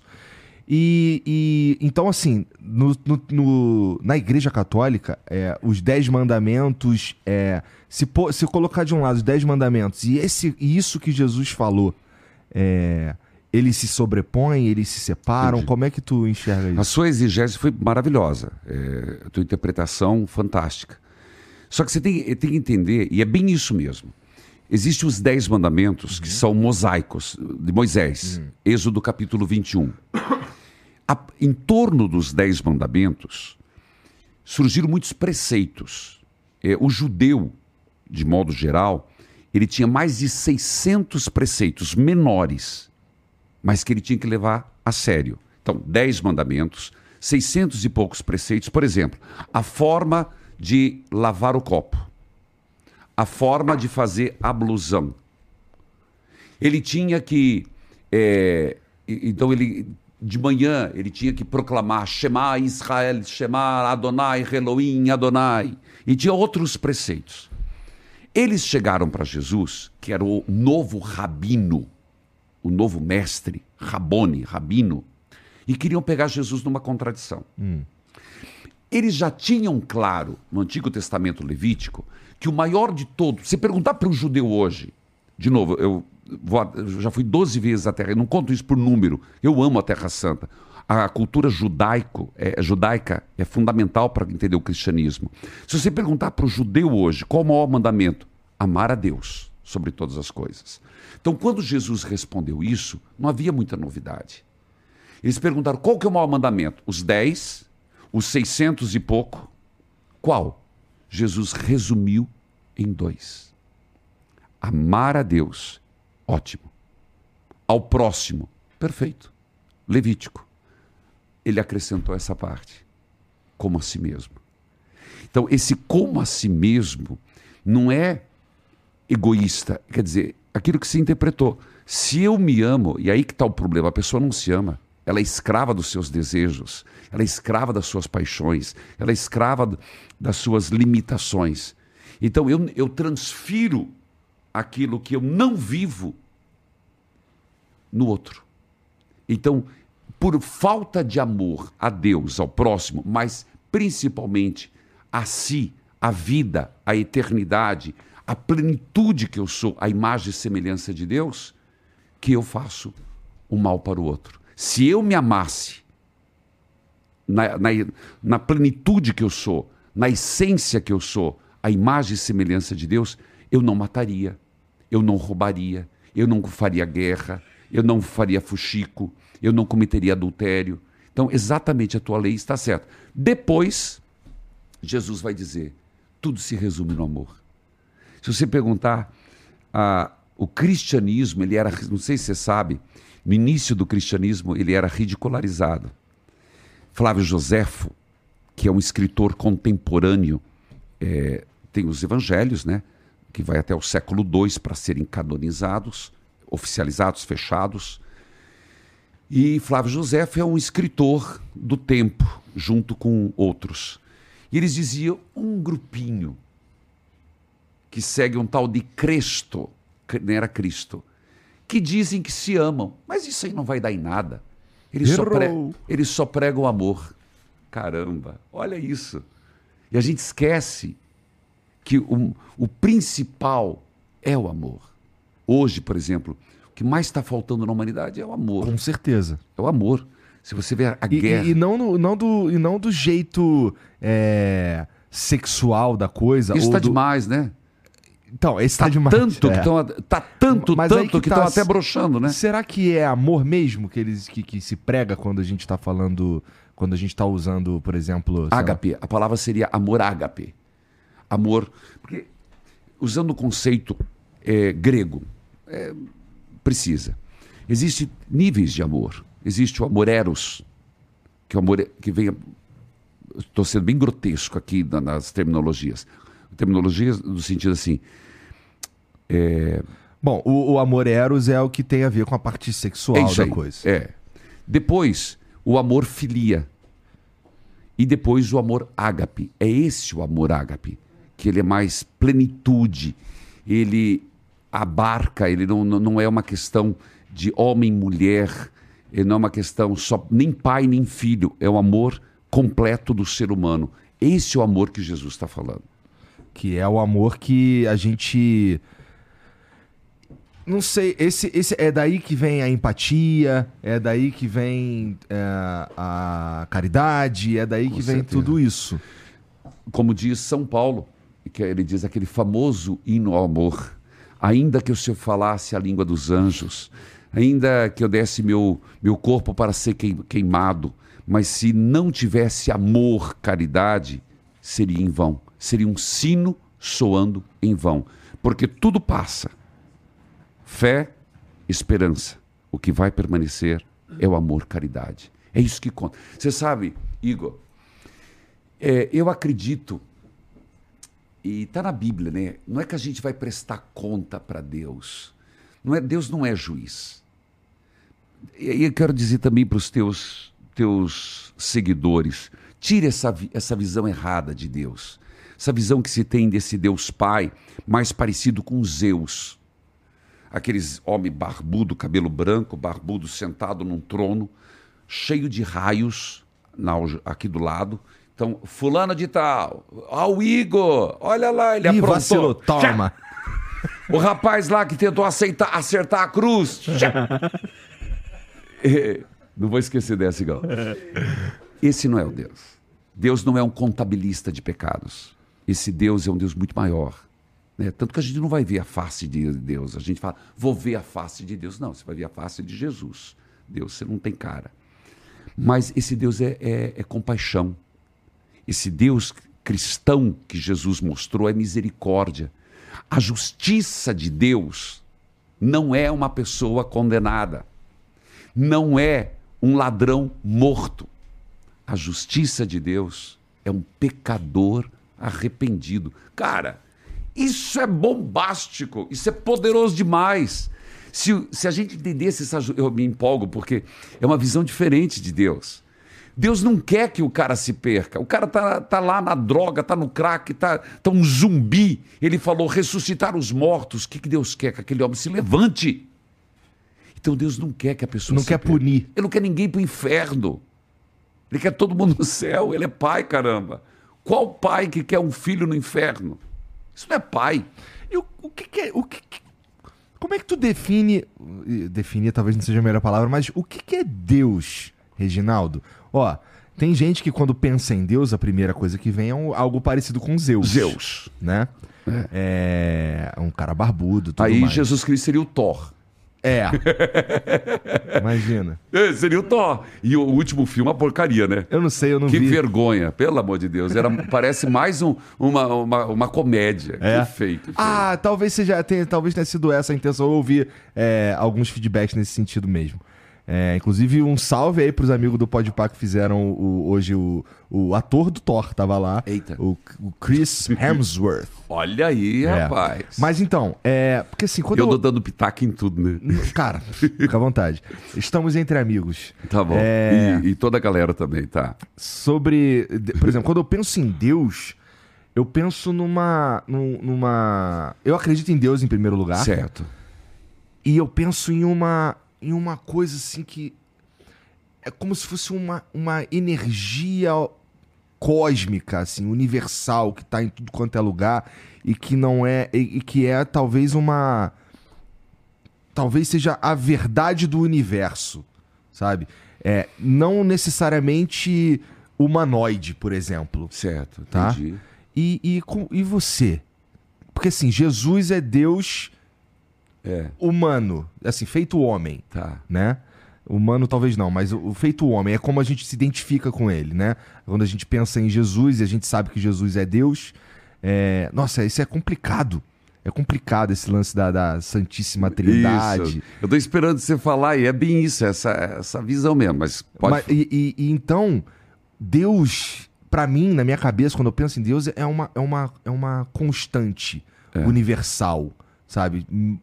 Mais constante que, que gravidade, que tempo, que tudo isso. É como se fosse uma verdade central de onde tudo deriva. De onde sai, por exemplo, é, por- no algoritmo de Deus, é dali que sai, por exemplo, a possibilidade de ligações iônicas, é da onde sai a possibilidade da matemática, é da onde sai é, qualquer tipo de noção que você consegue imaginar. Por isso ele transcende, transcende o meu entendimento. Entendi. Eu não sei o que, que é Deus. Eu suponho que seja algo nessa linha. Porque a gente não, não consigo. Eu, eu imagino que um ser humano não consegue sequer imaginar É. Deus. Eu, eu entendo o que você fala e entendo todas as tentativas de definição de Deus.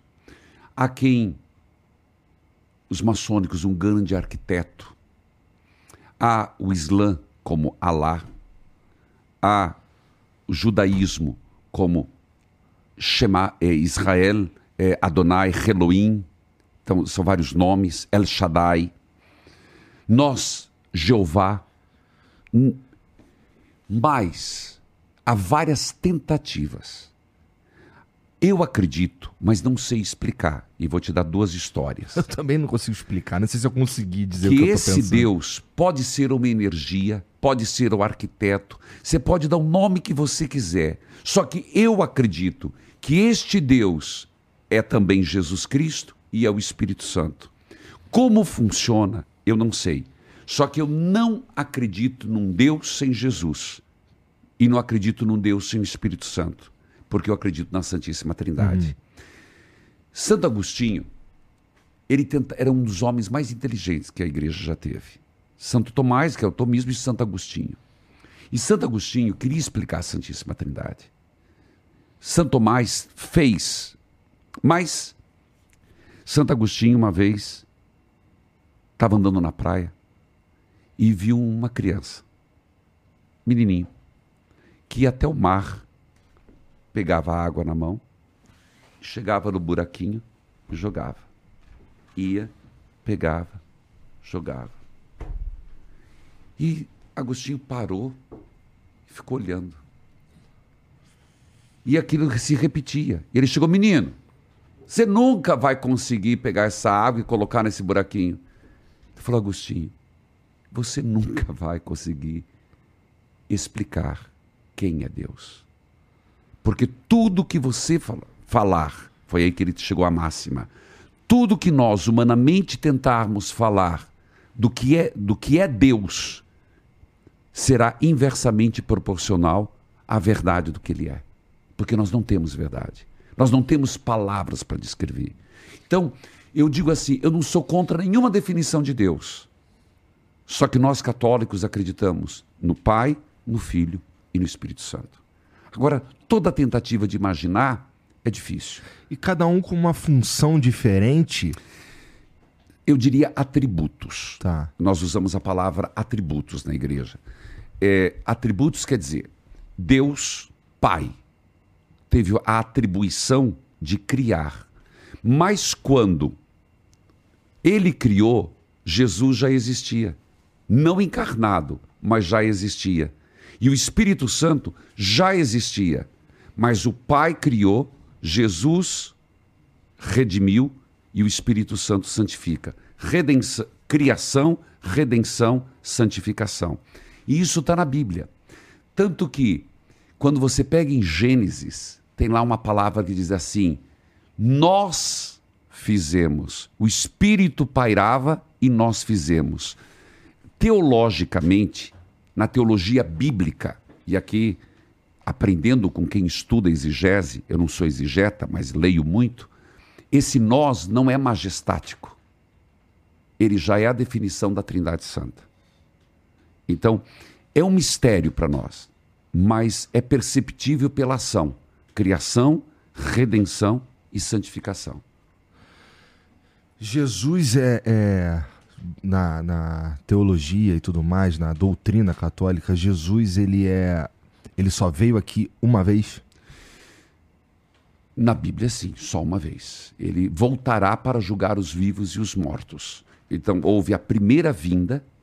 A primeira vinda foi em Bethlehem, Belém, quando ele nasceu, da Virgem Maria de São José. Passou 30 anos, não vamos discutir se é 30, 33, tá? Que seja, 30.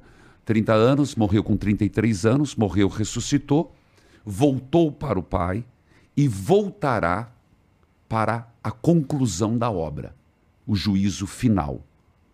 Tem o juízo final? Tem. Então ele voltará para concluir a obra do Pai. Será terrível o juízo final? Não será maravilhoso.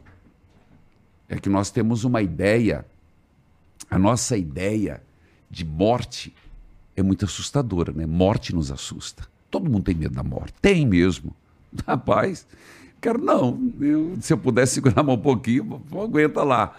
É que nós a, lidar com a finitude é difícil. Por que, que o diagnóstico do câncer, quando uma pessoa pega, ela treme na base? Por quê? Porque por mais que ela sabe do fim, o diagnóstico parece uma sentença de morte. Sim, quando você tem um diagnóstico como esse, você meio que tem, Tem que tem os seus dias contados. Entendeu? É. Todos nós temos. A gente protela muito esse pensamento. É, mas não saber quando você vai, quando você vai morrer é diferente de saber quando você vai morrer. Todo ser humano tem uh, dificuldade de lidar com a finitude. Então, você. Por quê? Porque por, isso, isso faz com que a morte pareça uma coisa horrenda. Como se fosse o final de um ciclo, fosse um ponto final da minha história. E de novo citando Santo Agostinho, é apenas um outro lado do caminho. É apenas é uma continuidade. É uma continuidade. Na verdade, os Nossa, eu tenho um pouco de inveja de vocês, porque, assim, é, eu, eu não acredito, meu pai, minha mãe, eles estão lá no céu. E eu, eu gosto de pensar, pode acreditar que eu estou te dizendo, quando você pensar numa pessoa que morreu, até breve, a gente vai se encontrar. Vai ser legal. Vai ser feliz. Ó, porque assim, pô, eu acredito em Deus, acredito mesmo. Mas essa minha crença em Deus, ela, ela não segue dogmas é, de igreja, de Mas não religiões. segue, não precisa. Então, mas aí que tá. Vamos lá. É, se- o que eu tô dizendo quer dizer que eu acredito em Deus, Tá. mas não necessariamente acredito numa vida após a, após a morte. Isso não, não, é dogma. sei. Isso não é dogma, cara. Vida após a morte não é dogma. Dogma é a Imaculada Conceição. Dogma é, é a virgindade de Maria. Dogma é outra coisa. Mas uma Você pessoa acredita religiosa. em Deus, Jesus ressuscitou. Sim ou não? Sim. Então você acredita na vida após morte. Isso não é dogma de papa. Então, mas pera, pera aí que eu vou. Deixa, deixa eu reformular. Que- que- É que Jesus, Jesus não é Deus. Jesus é Deus. Então é natural que ele ressuscite. Não. Eu não sou Deus. Não necessariamente. Não. Ele, ele morreu. Ele morreu. Morreu. Ele não brincou de morrer. A cruz não foi brincadeira. A cruz era uma pena capital horrenda, vergonhosa, tanto que Paulo vai Verdade. dizer assim, é uma vergonha. Cara, os, sol- os romanos E é muito interessante que o símbolo do cristianismo tenha, seja, tenha se tornado a cruz, A cruz. que é algo que era vergonhosíssimo. Vergonhoso, ignominiosa a palavra de Paulo. Cara, a cruz era uma forma de. que não era não é exclusividade dos romanos. Eles aprenderam dos persas, Aham. que aprenderam dos outros. Era mais empalação, era empalação, mas o cara morria muito cedo, passou para a cruz para durar mais.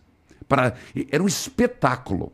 Você acha que quando Jesus estava indo para morrer, que eles pegaram aquele agricultor, voltando do trabalho, chamado Sirineu, e falaram: carregue a cruz, é por piedade de Jesus? Não, é porque ele estava tão fraco, já tinha caído duas vezes. Ele ia morrer, eu fiz o- a peregrinação. Agora, subindo aquilo, cara, uma ladeira danada. O cara tinha apanhado quinta, sexta, eh, passado fome, sem água, desidratado. Ele ia morrer antes do espetáculo. Então, Jesus morreu. Os, os romanos faziam aquilo com a crueldade, a morte na cruz, e com uma, eu diria, além de crueldade, eles faziam de uma forma que ele queria dizer: ó, não se metam conosco.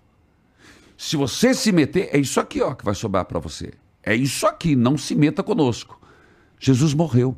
Liter, ele literalmente não, verdadeiramente morreu. O sepulcro estava vazio. Ele ressuscitou.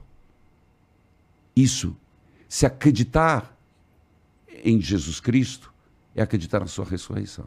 Sim. Isso não é dogma. Mas Jesus era Deus. Não. Ele era Deus, mas não esqueça de uma coisa. Mesmo sendo Deus, quando ele se tornou, encarnou no seio da Virgem Maria. Agora vou, vamos para a aula de catequese. Vai. Ele perdeu a onisciência. O que, que é onisciência? Quando alguém perguntou, Jesus, quando será o fim do mundo? Compete ao Pai. Ele não sabia. As faculdades, vamos dizer assim, transcendentais dele como Deus, já não tinha mais. Ele era humano. Jesus cometeu erros. Ave Maria. Faça esse corte aqui mal feito que você vai ver. Por exemplo, por exemplo, ele disse que a semente de mostarda é a menor semente do mundo. Não é verdade. Mas no mundo que ele vivia, o que ele conhecia sendo homem era a semente de mostarda. Não é que ele cometeu erros, ele estava preso à sua cultura. Ele não sabia que existia outros países.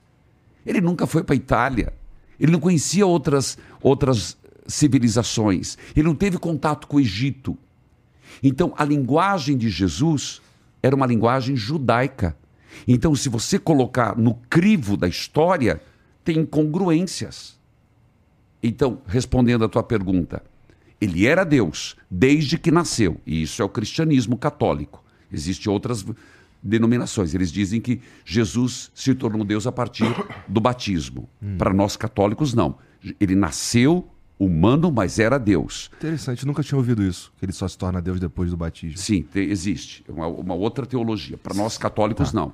Mas ele, São Paulo vai dizer, sendo Deus, abriu mão, está lá em Efésios, de toda a sua divindade, tornando-se homem em tudo, olha lá a palavra, em tudo, até no conhecimento, menos no pecado. Então ele abriu mão, por exemplo, de saber o fim do mundo, de fazer. é, Jesus nunca fez isso, de prever futuro. Você vai falar, mas Jesus vivia prevendo o futuro. Não. Ele não era um homem de fazer isso. Mas ele fez milagres? Fez milagres. Onde mostrava, com o objetivo, sendo Deus, de mostrar que ele era o Messias. Cara, pois é. E, e eu, eu, eu, eu vou pensar um pouco mais sobre isso, mas eu, eu continuo com essa de. Você acredita que se- você acredita que você morreu, acabou? Você eu acha- não sei. Eu, é, eu não, não tenho certeza de nada. Mas precisa ter. Essa é a verdade. Você precisa, precisa buscar. Precisa se perguntar que nós somos algo muito valiosos para Deus. A história aqui é muito curta. Pensa assim, a gente já nasce com, em algum lugar que a gente não descobriu ainda com prazo de, prazo, prazo de validade. A gente só não achou lugar ainda. Se a gente vive o máximo 80, 90 anos, nós temos uma alma imortal.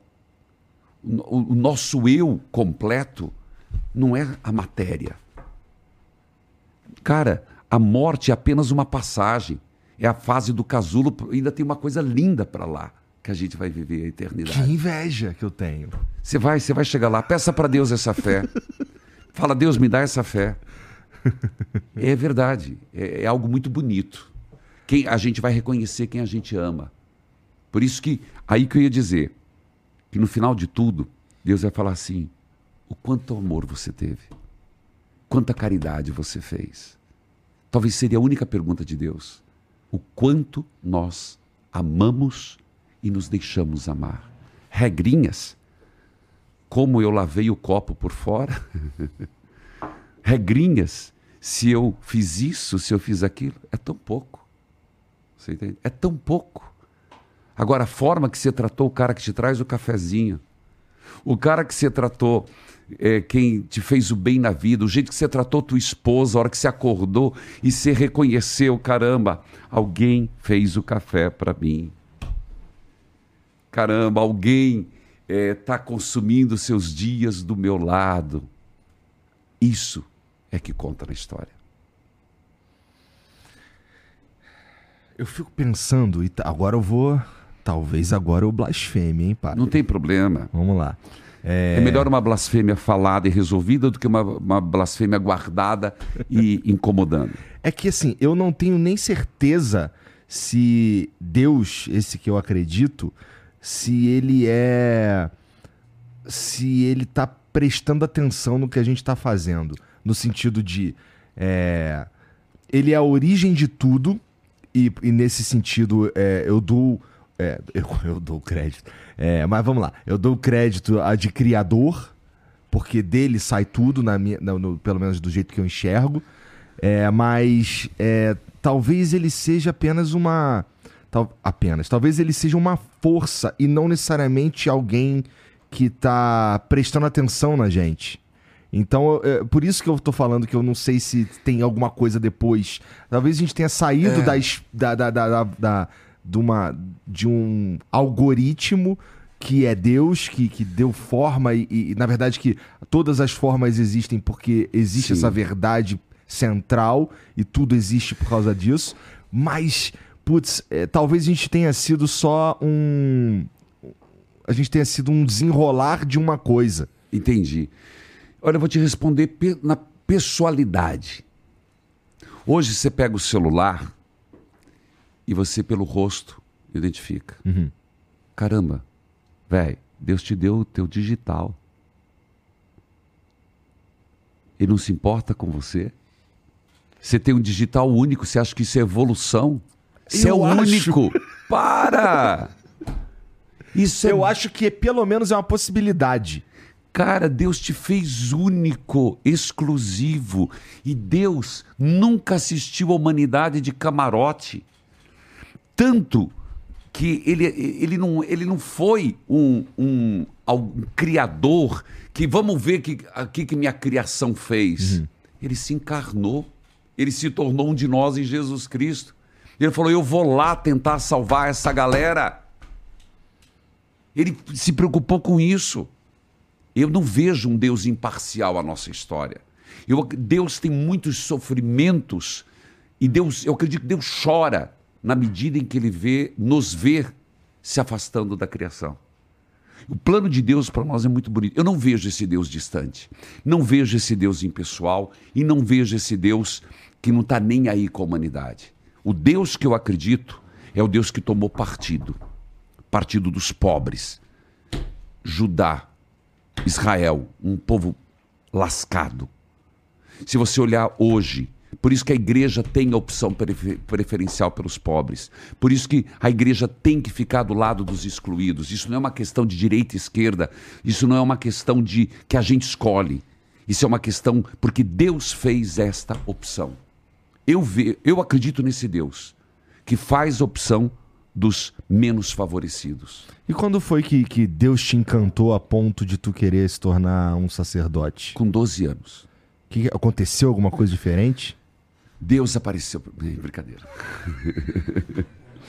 Não, eu sei que você, você fica até assim. Não, ah, peraí, né, cara? Eu vim de uma família católica. É, meu pai, minha mãe. Eu cresci no ambiente católico. Mas não cogitava na cabeça do meu pai e da minha mãe que eu fosse padre.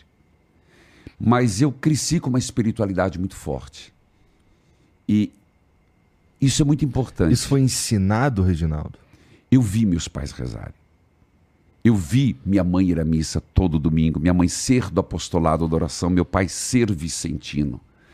E vi um padre na minha paróquia chamado Cônigo Sétimo Giacobo. Nossa. Um engraçado. nome de padre mesmo. É. Né? E eu perguntei uma vez para ele, que a gente não conversava muito com o padre, né? Falei, por que sétimo? Ele falou, porque meu pai não teve criatividade. O, meus irmãos eram primeiro, segundo, terceiro, quarto, e eu fui o sétimo. Verdade. Porra, eu gostei disso. o Silvio Santos tinha isso, né? Eu gostei A minha disso, primeira, é segunda, terceira, não tinha uhum. isso. Né? Mas o dele foi sétimo por causa disso. E morreu há pouco tempo. E eu vi aquele homem, e eu, eu tinha 12 anos. Minha família estruturada, minha família não era rica, mas meu pai tinha comércio, tinha terra, estudava colégio uhum. particular. Mas eu vi aquele homem, o bem que ele fazia na comunidade. O homem, o líder que ele era. Ele era um homem encantador. Ele era um, um italiano, falava muito bem o português, tocava piano, cantava, liturgista, você entende? Era um homem respeitadíssimo na cidade.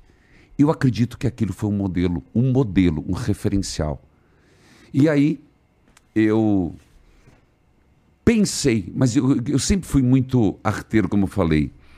Sempre tive uma infância normal com os meus irmãos. Era na época, você imagina, nós éramos três homens e um monte de primarada, vizinho.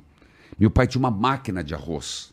Sabe o que é máquina de arroz? Máquina de beneficiar arroz. É, isso é piada de prédio, não né? sei. Ia lá, É.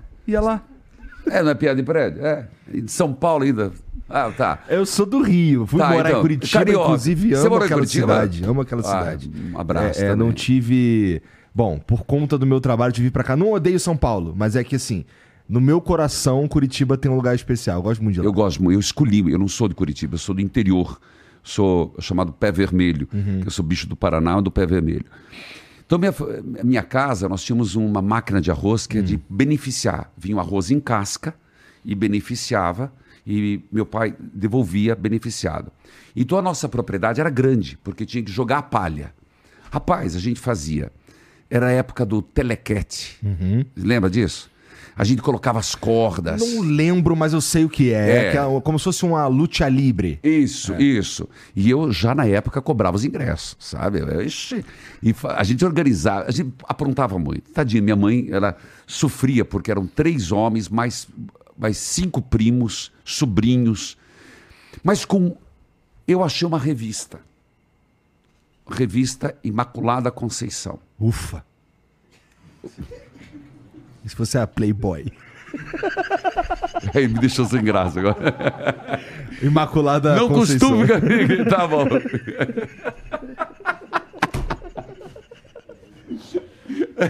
Acho que eu fiquei vermelho agora. Um pouco. Gostei. Valeu. Aí, mas eu achei Imaculada Conceição. e lá atrás tinha escrito assim: Você quer ser padre? Escreva nesse endereço.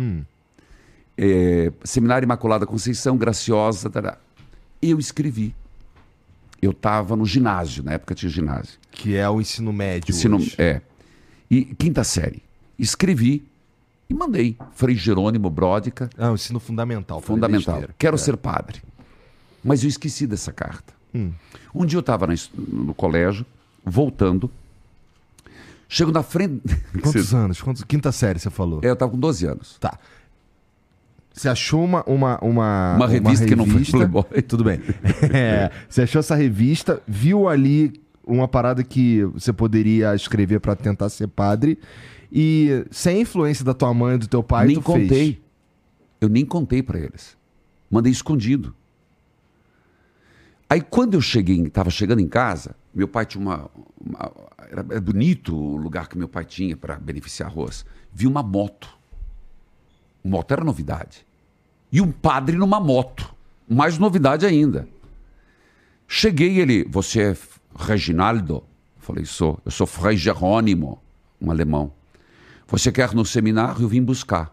Falei, não, peraí, não é bem assim, né? Ele, Eu nem avisei meus pais. é, ele falou, tem almoço? Era meio-dia. Eu falei, tem. Se eu espero um pouquinho aí, mãe, ó, é o seguinte, eu escrevi e o padre tá aí e ele veio para almoçar e é isso. Minha mãe, super acolhedora, de italiano, já deu um jeito e fez almoço para ele e tal. E ele falou: olha, ele quer ir para o seminário, eu vim aqui, vocês aceitam? Ele falou: mas eu não sabia, minha mãe começou a chorar. E o padre foi embora, eu levei uma coça. Por quê? Porque eu não tinha contado. História vai, história vem. Isso foi em outubro, eu acredito. Em março do outro ano eu já estava no seminário. Meu pai foi me levar, minha mãe foi me levar. Foi difícil. Você imagina o filho mais novo ir para um seminário. Ele era alemão, cheio de regras. Na época eram muitos estudantes, então era meio quartel-general, meio. Cara, mas Nesse caso, você viveu lá por um tempo, é vivi isso? três anos desse primeiro seminário. Quase eu voltava, só que eu lembro que eu chorava, eu tinha muita saudade. Porque tudo era muito regulado lá, porque era muita gente. Então, por exemplo, ia, minha casa sempre fartura. né? E eu sempre fui bom de garfo. Eu não sei se hoje eu faço esteira para comer ou como para fazer esteira. Porque eu sou bom de garfo, eu gosto de comer. Todo mundo sabe disso. E chegava lá, cara, você ia almoçar, almoçar era um tantinho assim com um pedaço de carne. Você ia tomar o café da tarde, era um pedaço de pão com, com doce de abóbora. E eu era esfomeado. O que, que eu fazia? Ó, eu lavo a louça e me dá teu pão. E eu faço isso. e me Então, e eu não reclamava, porque se eu reclamasse, minha mãe me tirava.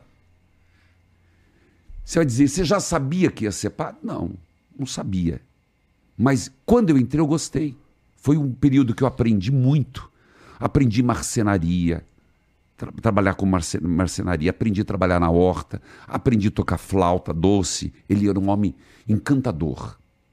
Tá? E aqui, um, Rígido, mas encantador. ele, ele era, ele era um, um homem estudado, Fregeiro, está vivo ainda hoje. Preciso visitá-lo. Porque é um, um- homem que inspirava todo mundo. Você entende? Um português carregado. Mas foi quando aprendi muita coisa na minha vida. Três anos. Aí fui fazer o segundo grau, também no seminário. Aí fiquei, fiz segundo grau, fiz filosofia, fiz teologia, morei no Nordeste, voltei. Você vai dizer, quando que você decidiu ser padre? Eu acredito que cada dia eu fui decidindo mais. Eu lembro que eu estava prestes para tomar um passo importante na minha vida e eu procurei um frei. Frei é um religioso. Eu disse assim, eu estou em dúvida. Um frei é um grau de Não, sacerdote? é, é, aqui- lembra que eu te falei dos religiosos Aham. e dos diocesanos? Aham. É que, na verdade, eu primeiro fui frei carmelita. Depois de padre, que eu vi que eu precisava fazer um trabalho maior. Aí fui ser diocesano. Então, frei era frei carmelita, por isso que sou devoto da Nossa Senhora do Carmo. Tá. E eu procurei um frei, ele falou assim: Padre, não. Ele falou para mim: Rapaz, a gente nunca vai ter 100%. Pega a tua caderneta. O que, que era caderneta? Na época não tinha é, diário. Tanto é que eu tenho, eu lancei faz anos, chamo diário, como é que é diário? Diário espiritual. É uma agenda, mas eu lancei para o povo, a associação vende, Aham. que eu tinha minha. Ele falou assim: a partir de hoje, olha que sabedoria. Por isso que eu te falo que Deus manda anjos na vida. Você deve ter os seus. Tenho. Acorda de manhã e você faz um mais o dia que você estiver animado de ser padre. O dia que você estiver para baixo, põe o menos. Faz o mais. Põe o menos. Faz o mais. Agora, até o final do ano. E eu fui. Mais menos, mais menos, mais menos, mais menos. Fui conversar com ele e falou, agora soma. Falei, Bonaventura, soma. Deu muito mais mais? É. Ele falou, dá o passo. Eu falei, mas hoje eu não tenho coragem. Ele falou, dá o passo. Aquele dia eu estava ruim. E era um passo muito importante na minha vida. Ele falou, mas eu, como teu confessor, estou mandando, vai, você não vai se arrepender. E foi quando eu tomei o passo de fazer, na época, os votos perpétuos. São anjos que Deus manda na vida da gente. Que história. Isso, eu diria, posso dar um conselho para os namorados, para os noivos e para quem está casado. Você tem suas crises, não tome nunca no momento de crise, de down, de depressão, no momento de eh, dificuldade financeira, no momento de insatisfação, nunca tome uma decisão. Pega a soma da sua vida para tomar as decisões. Seriam muito mais acertadas. É. Como é que você vê? Como é que você vê os. Assim, recentemente eu vi um, um filme.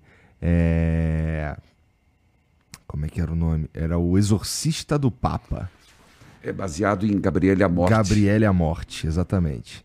É, e e- essas, essas representações de padres de filmes são boas representações, na tua opinião?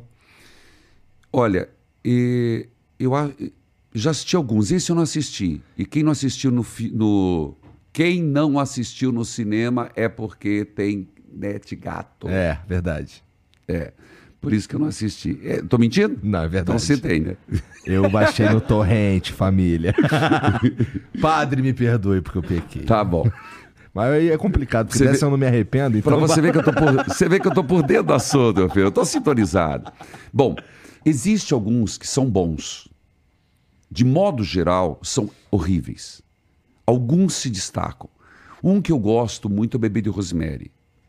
Eu acho que não é do diabo que estamos falando, estou falando de representação. Mas esse em específico eu não assisti. Mas eu vi o trailer. Aham. Ah, pelo amor de Deus. Estão fazendo o padre um super-herói. O padre super-herói. É, para, não é assim.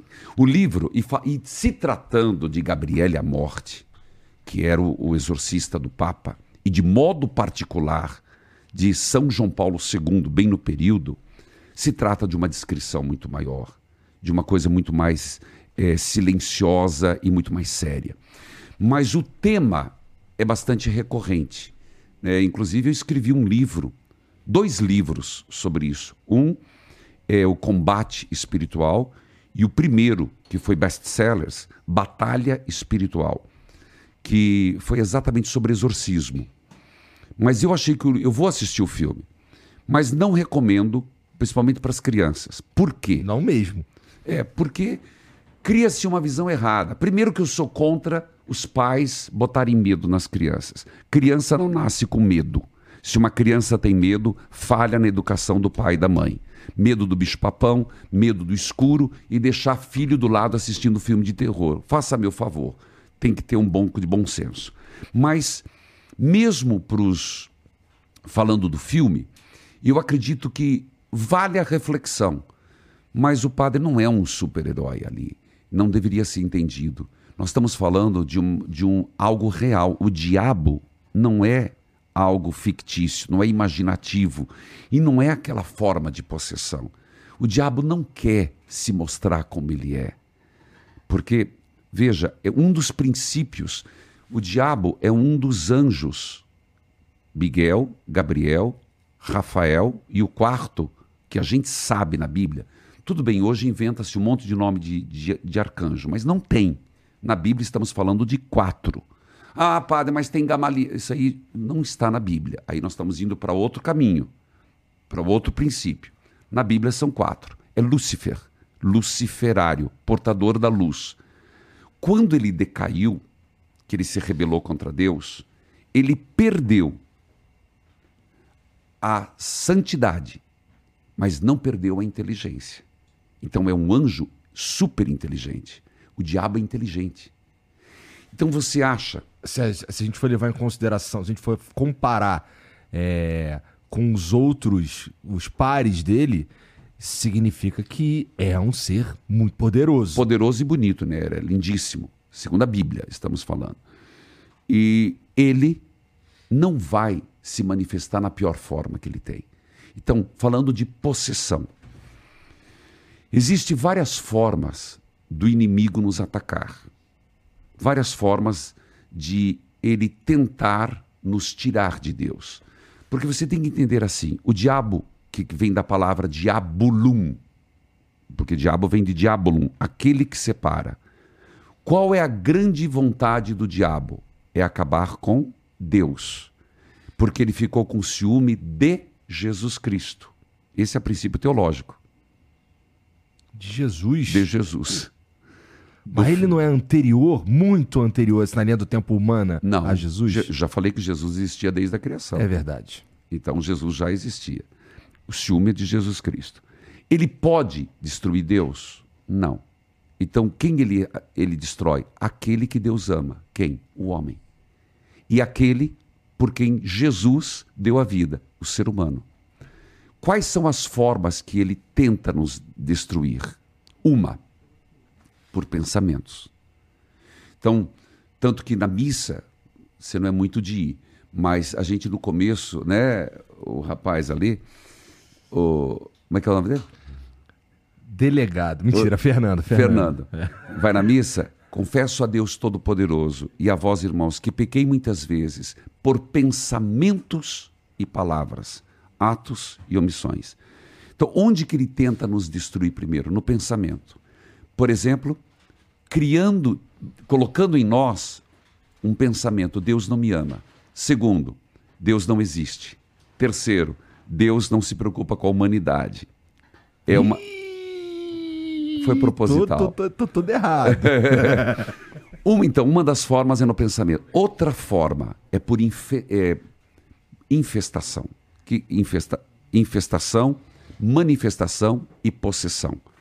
Pode acontecer que exista manifestação do diabo em objetos? Pode. Aí que você vai falar, casas assombradas, é uma forma que a gente usa. Eu não gosto de falar casa assombrada porque existe muita casa assombrada que é fruto da psique humana, que inclusive é um dos elementos. Quando vem um caso, como que eu vou distinguir? Eu já volto lá. Como que eu vou distinguir se a pessoa ela está realmente agindo pelo mal ou está com um problema psiquiátrico? Você vai perceber, primeiro que Deus te dá um, você vai tendo habilidade. Por exemplo, eu lido com isso. Não é que eu sou exorcista. Toda diocese tem um padre exorcista, não sei se você sabe disso. Não. São Paulo tem o seu, Curitiba tem o seu, tal lugar tem o seu, que é nominado pelo bispo, é o bispo local. O Vaticano tem o dele, que são padres autorizados. Mas a gente acaba lidando com pessoas assim. Você con- consegue perceber tanto que a primeiro ato de uma pessoa que vem dizendo que está possessa, até tem começa a ter elementos. Quais são os elementos que você percebe? Espuma a boca, é, blasfema, é, tem aversão ao sagrado, entra na igreja e começa a passar mal. Todos os sinais de que é possessão. Não necessariamente. Não necessariamente. Então aí o que, que, que a igreja faz? Ela é muito sábia. Vamos primeiro nas causas naturais.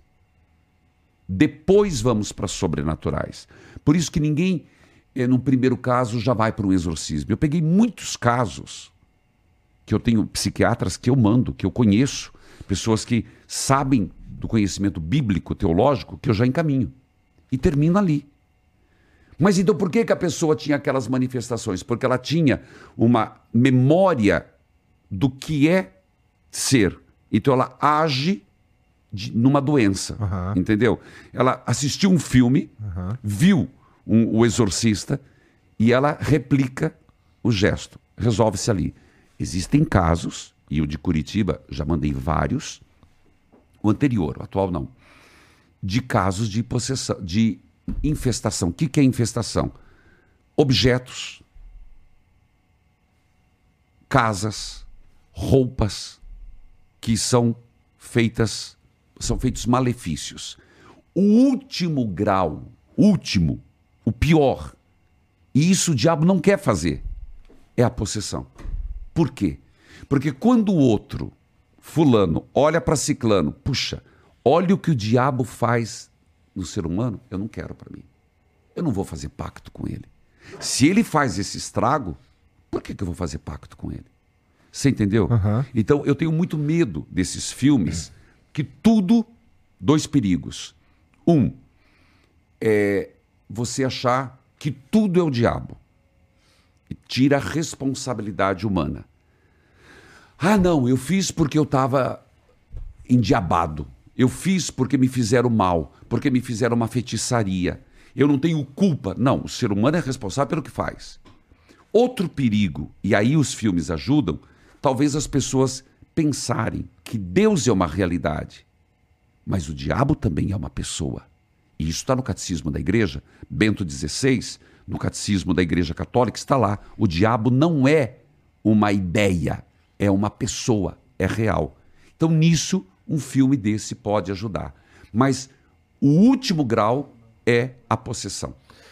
Quando você fala o diabo, você tá falando. Beuzebu, Você não tá falando de, Satanás. de tudo que tá. Assim, eu suponho que o diabo tem mais o que fazer do que ficar infestando lugares ou, ou Não, ele não tem, não. pessoas. Eu já te disse. Qual o trabalho do diabo? Mas, pô, mas imagina, pô. Acabar Deus. segui- Nesse caso, a gente teria, sei lá, uma possessão por vez no mundo, porque é um, é um diabo. Eu não, eu não diria que. Eu já te falei que possessão ele não quer.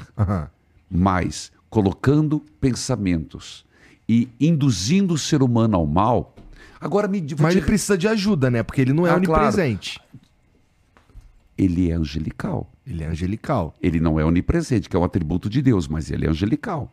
Agora me diga, a guerra na Ucrânia é de Deus? Nunca. Aquela inspiração, vamos tomar o território é de Deus? A Segunda Guerra Mundial, o Holocausto, é de Deus? Então, meu filho, ele tem força. Então não venha me dizer que ele não tem força. Não, sei que. E a gente- muita. Então, subestimar, eu não sou, não estou aqui para enaltecer o diabo. Também tenho muito receio, já que você puxou o assunto. Uhum. Essa história bem televisiva que nós estamos vivendo. Pelo amor de Deus, né, gente? Por favor, vamos uma teologia melhor. Vamos fazer uns cultos melhores do que fazer aqueles negócio de descarrego daqui e diabo que sai de lá. Pelo amor de Deus, dá licença. Pelo amor de Deus. Vamos ser um pouco mais criteriosos. Você dá eu risada, acho, eu é acho que nesse- esses casos, inclusive, eles servem pra gente. Eles, eles banalizam Ba- tá, a, banalizam. a parada. Por eles, favor. Eles tornam o troço menos. Até, se você parar pra pensar legal, serve pra descredibilizar toda a coisa. Descredibilizar e se aproveitar da simplicidade do povo. Isso que é o pior. É amedrontar. É criar uma, uma imagem de falso Deus. Isso tem um preço muito grande, viu? Se nós estamos falando que há- nós temos que desconstruir uma imagem de um Deus indiferente, de um Deus pagão, de um Deus que não é amor, de um Deus que não é misericórdia, que é o rosto de Jesus, quem está nessa linha é um perigo. É aí que nós vamos prestar, a balancinha vai pesar. É, porque existem. é, existem até o- ganhos pessoais, ganhos financeiros associados a tudo isso também. né? Então, Eu assim, acho perigoso. Nossa, cara, é, é- como, como a gente tá há dois mil e tantos anos sem Jesus na Terra, o que a gente, o que a gente faz é, em volta em nome de Deus para talvez suprir uma, vamos lá, uma presença real, que não, não é presença real, porque você vai acreditar na presença real. É, u- uma, Eu não uma- estamos jogando xadrez, eu não vou dar checkmate. não, tudo bem, eu sei que não estão, não. Mas assim, imagina que assim, a- como a gente não Entendi tem, o teu- não tem Jesus aqui olhando, assim, é, pra gente, um, um- um ser divino para que a gente consiga é, identificar com facilidade e tal, é, coisas são feitas em nome de Deus que Absurda, isso é verdade. que vão que, que, que vão assim é, é- e, é- e eles e se justificam dizendo isso daqui é coisa de Deus e é muito difícil para uma para mim por exemplo falar é, pô isso daí não é coisa para mim não é tanto porque eu olho vejo o absurdo que é lembro que Jesus falou que é pra gente amar o próximo como a si mesmo eu fico ah cara isso aí não tem tanta Mas, cara Igor, de Deus não Eu entendo o que você está falando. É a ausência da presença física de Jesus. Porque ele morreu com 33 anos e nós estamos em 2023, nós estamos no espaço. Mas existe pontos de se referendar. Nós não precisamos da presença física de Jesus. Ele deixou tudo aí que está, é o ponto de vista da fé. Tudo que Jesus tinha que falar, ele falou. Está na Bíblia. Então, também não é só a Bíblia, aqui existe uma diferença. Para os evangélicos, só a palavra de Deus basta. Para nós católicos, é a palavra de Deus e a tradição. Por quê? Porque antes da Bíblia ser escrita, Jesus Cristo não deixou uma vírgula. Ele não deixou escrito nada. Se for fazer um estudo mais profundo teológico, estudo da exigese, da hermenêutica, para tentar achar a ipsíssima verba Christi. Desculpa dizer, o que é que realmente Jesus disse na Bíblia? Será pouquíssima coisa. Eu estou sendo se- bem sincero. Mas, então, muita coisa ela foi contada. São Pedro, São João, os santos, os apóstolos, contaram uns para os outros. E isso foi passando de uma geração a geração até que se sentiu necessidade de dizer: não, estamos perdendo. Precisamos escrever, porque a- as comunidades começaram a crescer muito. Eles, de repente, eles estavam lá na, na, na, na Ásia. De repente, o outro estava na Turquia. Outro, São Paulo foi para outro lugar, Éfeso. Outro foi para Roma. Vamos escrever. Se fechou o cânone. Então, existe o escrito. Então, muita coisa. Quando uma pessoa, como você falou, esse faro que você falou, sabe como chama isso? É, é, esse senso de fé, senso fidei, senso de fé. Puxa, isso aí não está me cheirando bem. Sabe que a gente percebe? Busque na palavra. Sempre o voltar à palavra vai fazer com que a gente identifique onde está Jesus. Segundo, eu te falei que muito foi falado, muitos costumes não estão na Bíblia. Tanto que o último texto de São João vai dizer assim: se fôssemos escrever tudo o que Jesus falou, tudo o que Jesus fez, escreveria, não haveria livro suficiente para tanto. Então, quer dizer, teve muitas outras coisas que, por exemplo, como se celebra a missa, como se faz aquilo, como se faz aquilo, é tradição. Então, para quem está nos ouvindo, quando você tiver um pouco de dúvida, volte ao Jesus Cristo da Sagrada Escritura. Aí já é o começo. Que inclusive é por onde eu recomendo que uma pessoa comece a ler a Bíblia. Nunca Novo. do Gênesis. Novo Testamento. Novo. Se começa do Gênesis, vai se embaralhar todo. Comece pelo Novo Testamento. Aí ela vai, ela vai entender, porque é o novo que ilumina o velho.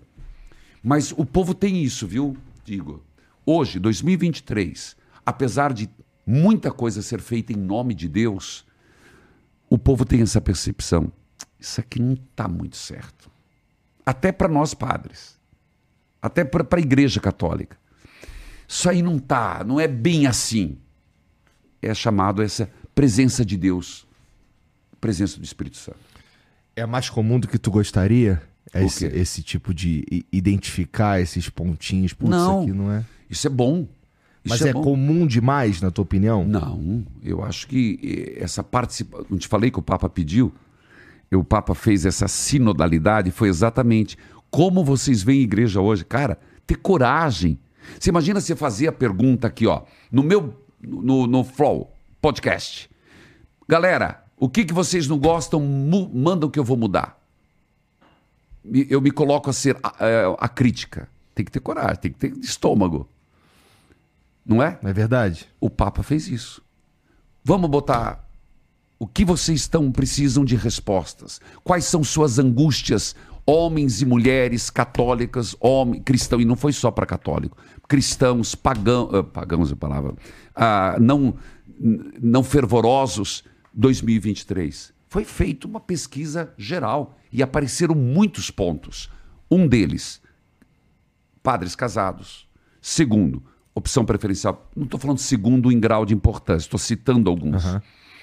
É a preocupação com a questão da que não está resolvido, mas apareceu, pelo menos o que eu li, é sobre a questão da comunhão dos recasados, sobre a questão do, do, do, do segundo matrimônio, a questão da do homo, homo, a relação homoafetiva.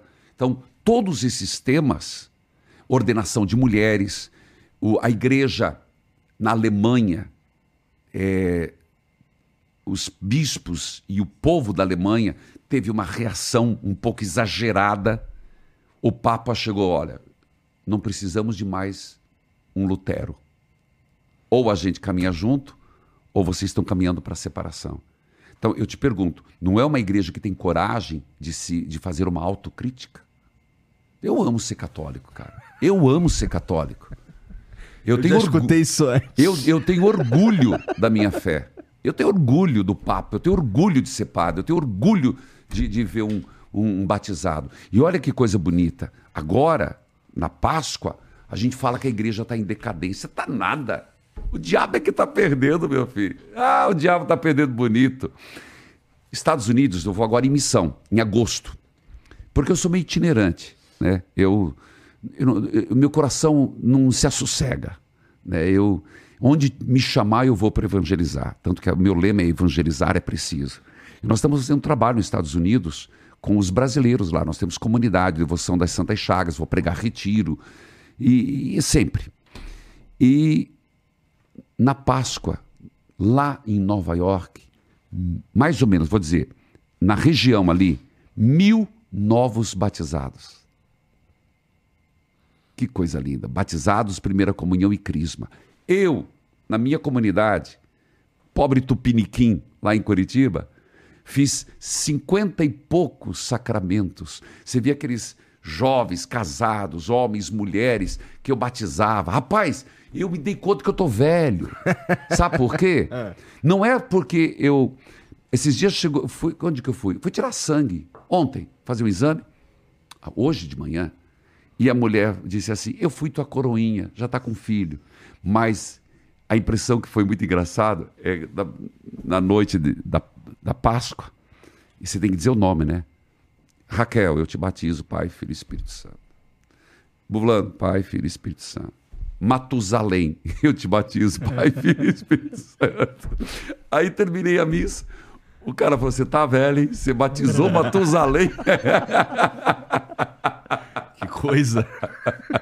Sabe quem foi Matusalém, né? Entendeu a piada, né? Sim, Brincadeira. entendi a piada, entendi, pelo amor de Deus. Acho que até leigos entenderiam essa Tá piada. bom. né? Tem mensagem pra nós aí, Janzão? Tem algum vídeo, algum áudio? Pô, brincadeira. Vou cometer mais uma. Ah, não sei se o nome é blasfêmia, mas vamos lá. É, já tomou hidromel? Já. É mesmo? Ô, rapaz, eu sou viajado, eu sou um cara viajado. Eu estive primeiro na Alemanha, em Baviera, na Baviera. Eu estive em Bamberg, Ah, onde tem os freis carmelitas, e tomei hidromel. E depois, uma, eu fui na Lituânia, ah, só que eu cometi um erro, ah. porque eu estava em jejum. Tipo assim, eu tinha tomado café, era uma hora da tarde, cheguei e deram para tomar um hidromel legítimo dos vikings. Meu Deus do céu. Troquei Jesus por Genese. É forte aquilo, rapaz. Bateu no estômago aquilo. Meu Senhor amado. Eu olhava assim, eu via dois postes. Eu falei, meu Deus, é a multiplicação dos postes hoje. Tomei hidromel. Então, ó, eu vou te dar aqui um hidromel pra você tomar quando você estiver bem alimentado. Ah, Tá? obrigado. Pra você- Sério mesmo? É, que legal. você.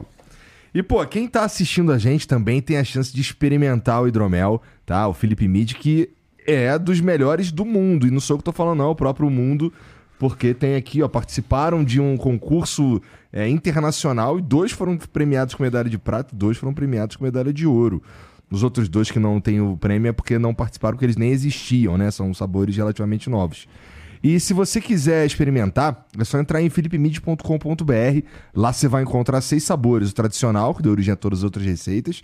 Tem o Oak Age, esse é maturado com lascas de carvalho. Olha. Sabe quanto é custa uma lasca de carvalho? Não, não faço É ideia. coisa fina, meu É coisa fina? Tá certo, vou levar. Equipe, ó. É. Tá? Tem o Double Oak também, esse lembra um, um- um- um vinho seco. Porque tem uma galera que acha que o hidromel é, é água, mel e joga cachaça dentro, ou vodka, qualquer coisa. Mas não. É como se fosse um vinho. A grosso modo, é um vinho só que feito de mel. No processo da fermentação, não usa uva, usa o mel e sai o hidromel. Isso é grosso modo, tá? Continuando, tem o Frutas Vermelhas, que é o mais doce, é a galera que gosta bastante também. E tem os dois da linha mais nova, que é da linha Fresh, feito pra você tomar é, bem geladão. Esse daqui é pra você curtir aí uma praia, uma piscina, qualquer coisa assim, que é o de abacaxi e o de limão. Então você vai encontrar todos esses seis sabores lá no, no philipmid.com.br e você ainda pode usar o cupom FLOW10 para ganhar 10% de desconto na tua compra. O que matematicamente quer dizer que você comprar 10 garrafas, uma sai de graça. Incrível a matemática, né? Maravilha. Divina. é, mas é muito importante lembrar o seguinte: para você comprar e para você consumir bebida alcoólica, você tem que ser maior de 18 anos, fazer com responsabilidade, tá bom? Não é pra sair por aí doidão, não. E se você, mas se você tem uma distribuidora, uma balada, qualquer coisa assim que quer revender, é, tem uma equipe lá para te ajudar nesse tipo de operação. Tudo que você tem que fazer é entrar lá no site e fazer um cadastro, a equipe entra em contato com você e resolve o teu problema. Beleza? Entra lá, philipmedia.com.br. Eu vou pegar aqui as mensagens que tem pra você. Deve ter aqui uma uma uma galera aqui muito católica querendo falar com mandar alguma mensagem pra você. Vamos ver. Acho que não tem, não. Ih, Por quê? não sei. ó, bom, a primeira aqui já é de um cara que puta merda. Vamos lá. O Acriano mandou aqui, ó. Padre, Eu já vi entrevistas suas falando da vez que o senhor fez um exorcismo. Como é enfrentar o demônio de perto? E o Igor quer saber qual o motivo da Shakira ser tão linda. O homem lá de cima caprichou muito nela. Vou ter que concordar. A Shakira é a principal criação de Deus, cara. cara dele. Tá bom. Tu- Tua esposa escutou isso? Ela sabe. Ela ah, sabe, bom. sabe. Eu achei que ia dar DR hoje. Não, não tem isso, não, tem não temos esse tipo de problema, não. Mas, pô, tu. Esse lance aqui, tu já participou de um exorcismo? Já. E perdi. Como é que é isso? É, na verdade, eu, eu te falei que cada diocese tem o seu padre exorcista. Mas há muitos casos que a gente atende. E teve outros casos que eu até consegui amenizar a situação. Neste específico que está citando, é que nós estávamos numa adoração do Santíssimo, com a hóstia. É, Eu estava passando com o ostensório e uma menina fez hum, um, soco assim, uma voz. E eu, na hora, porque você tem que ser muito discreto, porque você tem que perceber o que você quer naquele momento. E ela, eu voltei, comecei a rezar e a pessoa começou a ter delírios. Mas eu achei por bem, estava com o ministro, inclusive, ministro Fernando Pérez. Falei assim: ó, segura ali, leva na capela e nós terminamos a bênção. Concluí, fui lá na frente e fui na capela. Quando eu cheguei na capela, estava essa menina no chão, desfigurada, totalmente. A mãe do lado, é, a mãe do estava do lado. Estou tentando recriar na minha memória. E ela deitada no chão, e eu comecei a rezar. Rapaz, ela era uma menina baixinha, cabelo comprido. Ela, eu, nós estávamos em quatro. Nós não segurávamos. segurávamos. Algum psiquiatra, antes de você me julgar, escute psiquiatra. É porque a- quando a pessoa está em crise epilética ou uma crise psiquiátrica, é, de crise psicose, psi- é, fugiu a palavra, uma- um surto psicótico, a pessoa já tem naturalmente uma força sobrenatural. Isso não precisa ser demoníaco. Isso os psiquiatras concordam. Mas ela tinha uma força que ela, ela rodava os quatro. Negócio impressionante. E ela começou a me desafiar. Ela começou a dizer. eu- Eu comecei a rezar. E na hora da oração, eu comecei o creio, comecei o, a Salve Rainha, comecei a, a rezar as orações e fui para a oração do exorcismo. Naturalmente da minha cabeça. Sem intenção de. É que flui quando você reza, que é o renunciar e etc. Ela me chamou. Você não é exorcista. Não é exatamente uma, uma oração comum. Por exemplo, eu não a conheço. É, a gente não fica rezando assim, Então, Ela então tá no ritual. era interessante que ela sabia o que era. sabia? E ela e eu comecei a, a, a dar os precatórios. Precatórios são os, os comandos de renúncia. Rapaz, essa menina, meu Deus, aquilo, ela cuspia, ela foi uma, uma coisa horrível. A descrição é das, das piores. Inclusive, o pessoal fugiu. Quem estava próximo ficou muito medo. Tinha gente que estava saindo, era, era, é um corredorzinho que tem que passar pelo local. Pessoal, quando eu vi, eu estava sozinho, eu e poucos. Foi quando, conversando, eu percebi do que se tratava. Inclusive, eh, tem vários testemunhos de pessoas que me acompanham até hoje. Fernanda, Cleusa, etc. E, nó- e eu negociei. Eu disse, realmente, mas isso não foi tão simples como eu estou contando. E eu disse, eu te peço um dia, deixa ela em paz. E ela vai para o exorcista. Deixa ela em paz. E fui rezando. A menina esmoreceu e voltou normal. Liguei para o exorcista, era o padre Jorge na época. Falei, ó, amanhã o senhor tem que atender. Isso era 10 e meia, 11 horas da noite. E ele atendeu no outro dia e, de fato, se confirmou um exorcismo, que durou Um ano e pouco. Nossa! Um ano e pouco. Porque depende o, gra- o grau do exorcismo ou as circunstâncias do exorcismo, naquilo foi um pacto que tinha sido feito com o diabo, demora-se tempo. Há exorcismos instantâneos, como São João Paulo II fez um exorcismo dentro do Vaticano, numa vez só. Pô, Mas não há, sabia disso também. Tem, isso é fato. Bento XVI também fez um exorcismo. Agora, existe exorcismo que demora até cinco anos, porque são é, a volta, a reincidência. Porque tem muitos elementos. Um deles, isso diz o Gabriel é a morte. Ele é um homem de se escutar. Consciência da pessoa de renúncia. O nível do pacto que foi feito. E o grau de vontade de sair. Porque às vezes a pessoa está num estado de tamanha prostração que ela não tem nem consciência do que é, do que é sair daquele estado. Então, aí é um outro processo. Então, isso, esse é o fato que eu estou te contando. complicado. Que eu presenciei.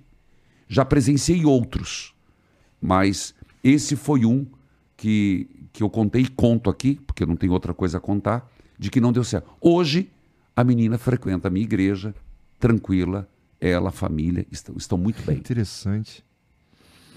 O Ale, Ale Alemala mandou aqui, ó. Padre, gostaria de saber se você acha que política e religião se misturam. O Papa recentemente apoiou Lula. e também sobre o que vem acontecendo na Nicarágua, sobre a perseguição do governo a padres, alguns sendo presos e fechando igrejas e prendendo. Vou começar pela Nicarágua. Um absurdo. E no Japão, não sei se você sabe, historicamente, foram muitos os sacerdotes na história. Por que, que a China e o Japão não têm o cristianismo? Porque foram mortos. A perseguição. O Império Romano perseguiu. A Nicarágua é realmente um caso. Eu não tô.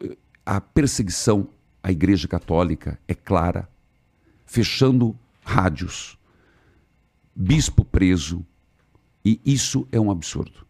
Então, dizendo, Isso é um absurdo. é algo que não é só com a Igreja Católica. Se chega na Igreja Católica, imagina o que não faz com o povo e com os mais simples. Então, nós estamos falando de uma ditadura. Não adianta. Toda ditadura, por si só, está errada. Não tem justificativa. O mal não tem justificativa. Sobre a igreja e política. Nós temos uma orientação, orientação muito clara, que é não tomarmos partido. Eu sou um cara político, mas não sou partidário. Onde que a igreja é política? Onde a igreja é e tem que ser política. Primeiro, que nós temos que formar consciência. Formar a consciência do ser humano. Um dos papéis da igreja é formar uma consciência crítica. Uma, uma, uma consciência que seja capaz de discernir, como diz a Bíblia, entre certo ou errado, o bem e o mal, a vida e a morte. Isso é o básico. Então, esse é um dos, um dos elementos da igreja. Segundo, somos fomentados, e eu faço isso, que bons cristãos leigos assumam a política. Gente, é, uma- é um erro pensar, não, a igreja cuida do religioso e deixa a política para lá. Peraí, meu filho. Quem é que vai determinar o ganha-pão de cada dia? Aí depois eu vou na igreja rezar, meu Deus, que ajude fulano a conseguir emprego. Eu sempre falo para uma pessoa, eu vou rezar por você, vou rezar pelo empregador e pelo empregado. Por aquele que precisa de emprego, mas aquele que precisa estar bem na sua fábrica, no seu empreendimento para dar emprego. É uma questão de análise de conjuntura. Então eu preciso, a igreja precisa, nós precisamos despertar que leigos, leigos, conscientes, retos, honestos, tenham um papel político. Porém, quando chega nas eleições, existe uma situação difícil. Como que eu vou apo- apoiar um e vou descontentar outro? Aí, nesse momento, a igreja pede que nós, sacerdotes, não nos posicionemos, nem por partido e nem por candidatos. Aí você vai falar, tem a primeira parte da pergunta. Não sei dizer. Não sei por que razões fez, mas fez. Ah, o Di Martins mandou. Sua bênção. Como o senhor vê a música na missa? Respeito a liturgia, mas vejo que não há renovação. As músicas da campanha da fraternidade sempre no mesmo padrão. Como distinguir o que é e o que não é litúrgico? Como fazer ou buscar músicas que podem ser usadas na missa ah, sem ser do inário? Abraços. A campanha da fraternidade, ela vem sempre na quaresma, que são aqueles 40 dias entre a quarta-feira de cinzas e a Páscoa. Nesse período, qual é o forte? A quaresma. É um tema penitencial, é um tema é, de peregrinação, de, de conversão. Mas a igreja tem um tema sempre da campanha da fraternidade que foi uma riqueza da igreja católica no Brasil, que este ano foi o tema da fome. E para enaltecer o tema, se coloca um hino. Mas é um hino que você pode cantar onde você quiser. Então, você vai dizer que eu não gosto do hino da campanha da fraternidade. Gente, não gosto esse ano, vou gostar do do ano que vem. Aí é uma questão de gosto musical, que é litúrgico. Como fazer nas missas? Aí existe, vou responder o oficial e depois vou responder mais claro. Existe as músicas da CNBB, do, da, que são da liturgia, que são é uma variedade. Aí quem está perguntando é só você, não é no inário, você está olhando um inário muito velho. Existe uma, um leque de músicas para missa que é imenso. Então é só procurar melhor. É claro que não dá para colocar modinha. Você tem que respeitar a liturgia. Por exemplo, canto, vou dar um exemplo, canto de entrada. Você tem que ser, é um canto de entrada. Canto de comunhão, a hora que vai dar a comunhão. Não dá para você colocar lá uma uma música que fala de adoração ou uma música de, sei lá, do Padre Reginaldo Manzotti que fala da tempestade. Precisa ser adequada pro, pro Adequado para o momento. Entende? Na hora de entrar, entrar. Na hora de comungar, comungar. Na hora disso, disso. Então, cada um para o seu momento. Mas o leque é muito vasto. O Gabriel 1BR mandou. Padre, sua bênção. Faço parte de uma comunidade católica de Fortaleza, a comunidade Shalom. Meu abraço. Gostaria de agradecer pelo seu serviço e pela sua dedicação, mas gostaria de saber como lidar com as chacotas do dia a dia e viver de maneira coerente com todos esses desafios. Parece ser um cara bem jovem. Meu querido, parabéns. Meu abraço a Shalom, que tenho o maior respeito, Moisés Azevedo, fundador, e a todos da Shalom. Mas, sabe o que eu vou dizer para você, meu filho? Liga não. Não se importa com as chacotas, não. Você sabe que as chacotas. é, lembra, de novo, talvez você vai falar que eu estou falando chavão, mas na minha vida foi assim. Pensar, eles não vão me criticar se eu não estiver dando frutos. Árvore que não tem fruto não se joga pedra. Então, se você está nesse caminho, se teus amigos fazem chacota, releve. Não tente se explicar. A vida, a tua coerência e a tua continuidade vai ser a resposta. Porque eu usei a palavra continuidade. Não adianta nós termos momentos fortes em Deus. Hoje, as pessoas, tem um monte de gente. Tem gente que começa inglês, não termina. Começa a tocar violão, não termina. Começa a fazer isso, aquilo, aquilo, aquilo. Nunca termina nada. Essa pessoa não tem muita credibilidade. Por quê? Porque tudo que começa não vai para frente. E isso acaba res, é, respingando depois do casamento. Começa, o primeiro não dá certo, o segundo não dá certo, o terceiro não dá certo. O problema não está no companheiro ou na companheira, está na pessoa que não tem maturidade, não tem constância, não tem é, é, credibilidade com aquilo que quer. No- por isso que eu falei, lo- é, dar continuidade à sua opção.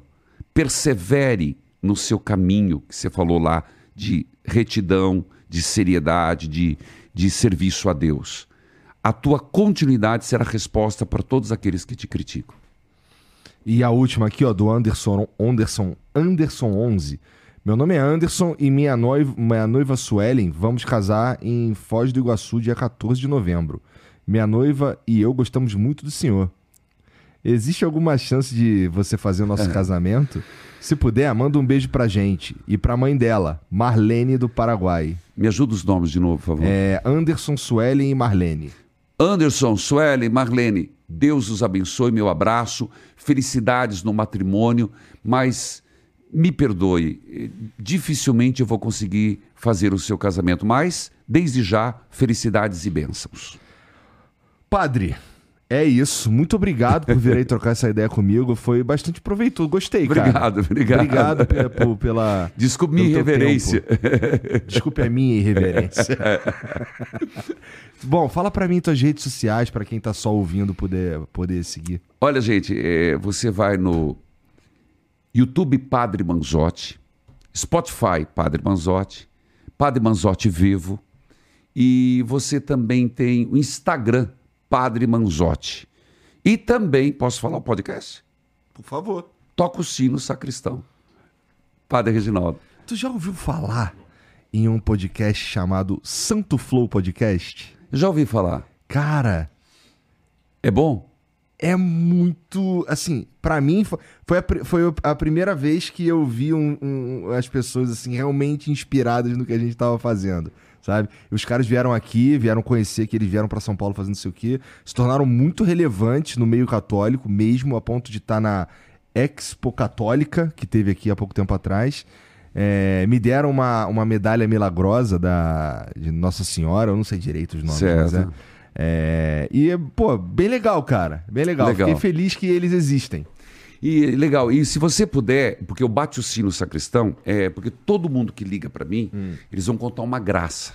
Então é graça recebida, graça testemunhada, toca o sino sacristão. E aí eu tenho o sacristão, porque eu ainda faço o programa naquele aquário.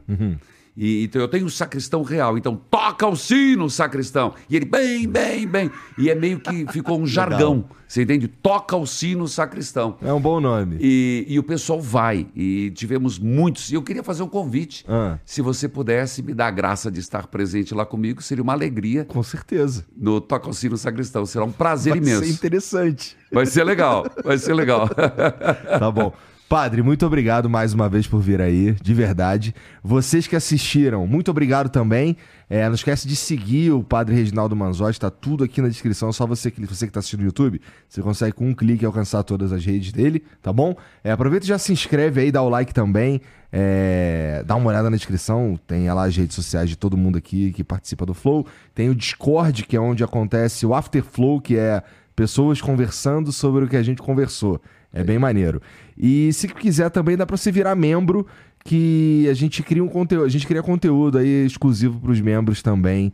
Então vale a pena, custa menos de 8 reais, famoso R$ 7,99, tá bom? É, no mais, obrigado pela moral todo mundo e boa noite. A gente se vê amanhã. Amanhã, calma aí. Hoje é que dia? Hoje é sexta, então, então segunda. A gente se vê segunda, tá bom? Um beijo pra todo mundo e até lá. Tchau.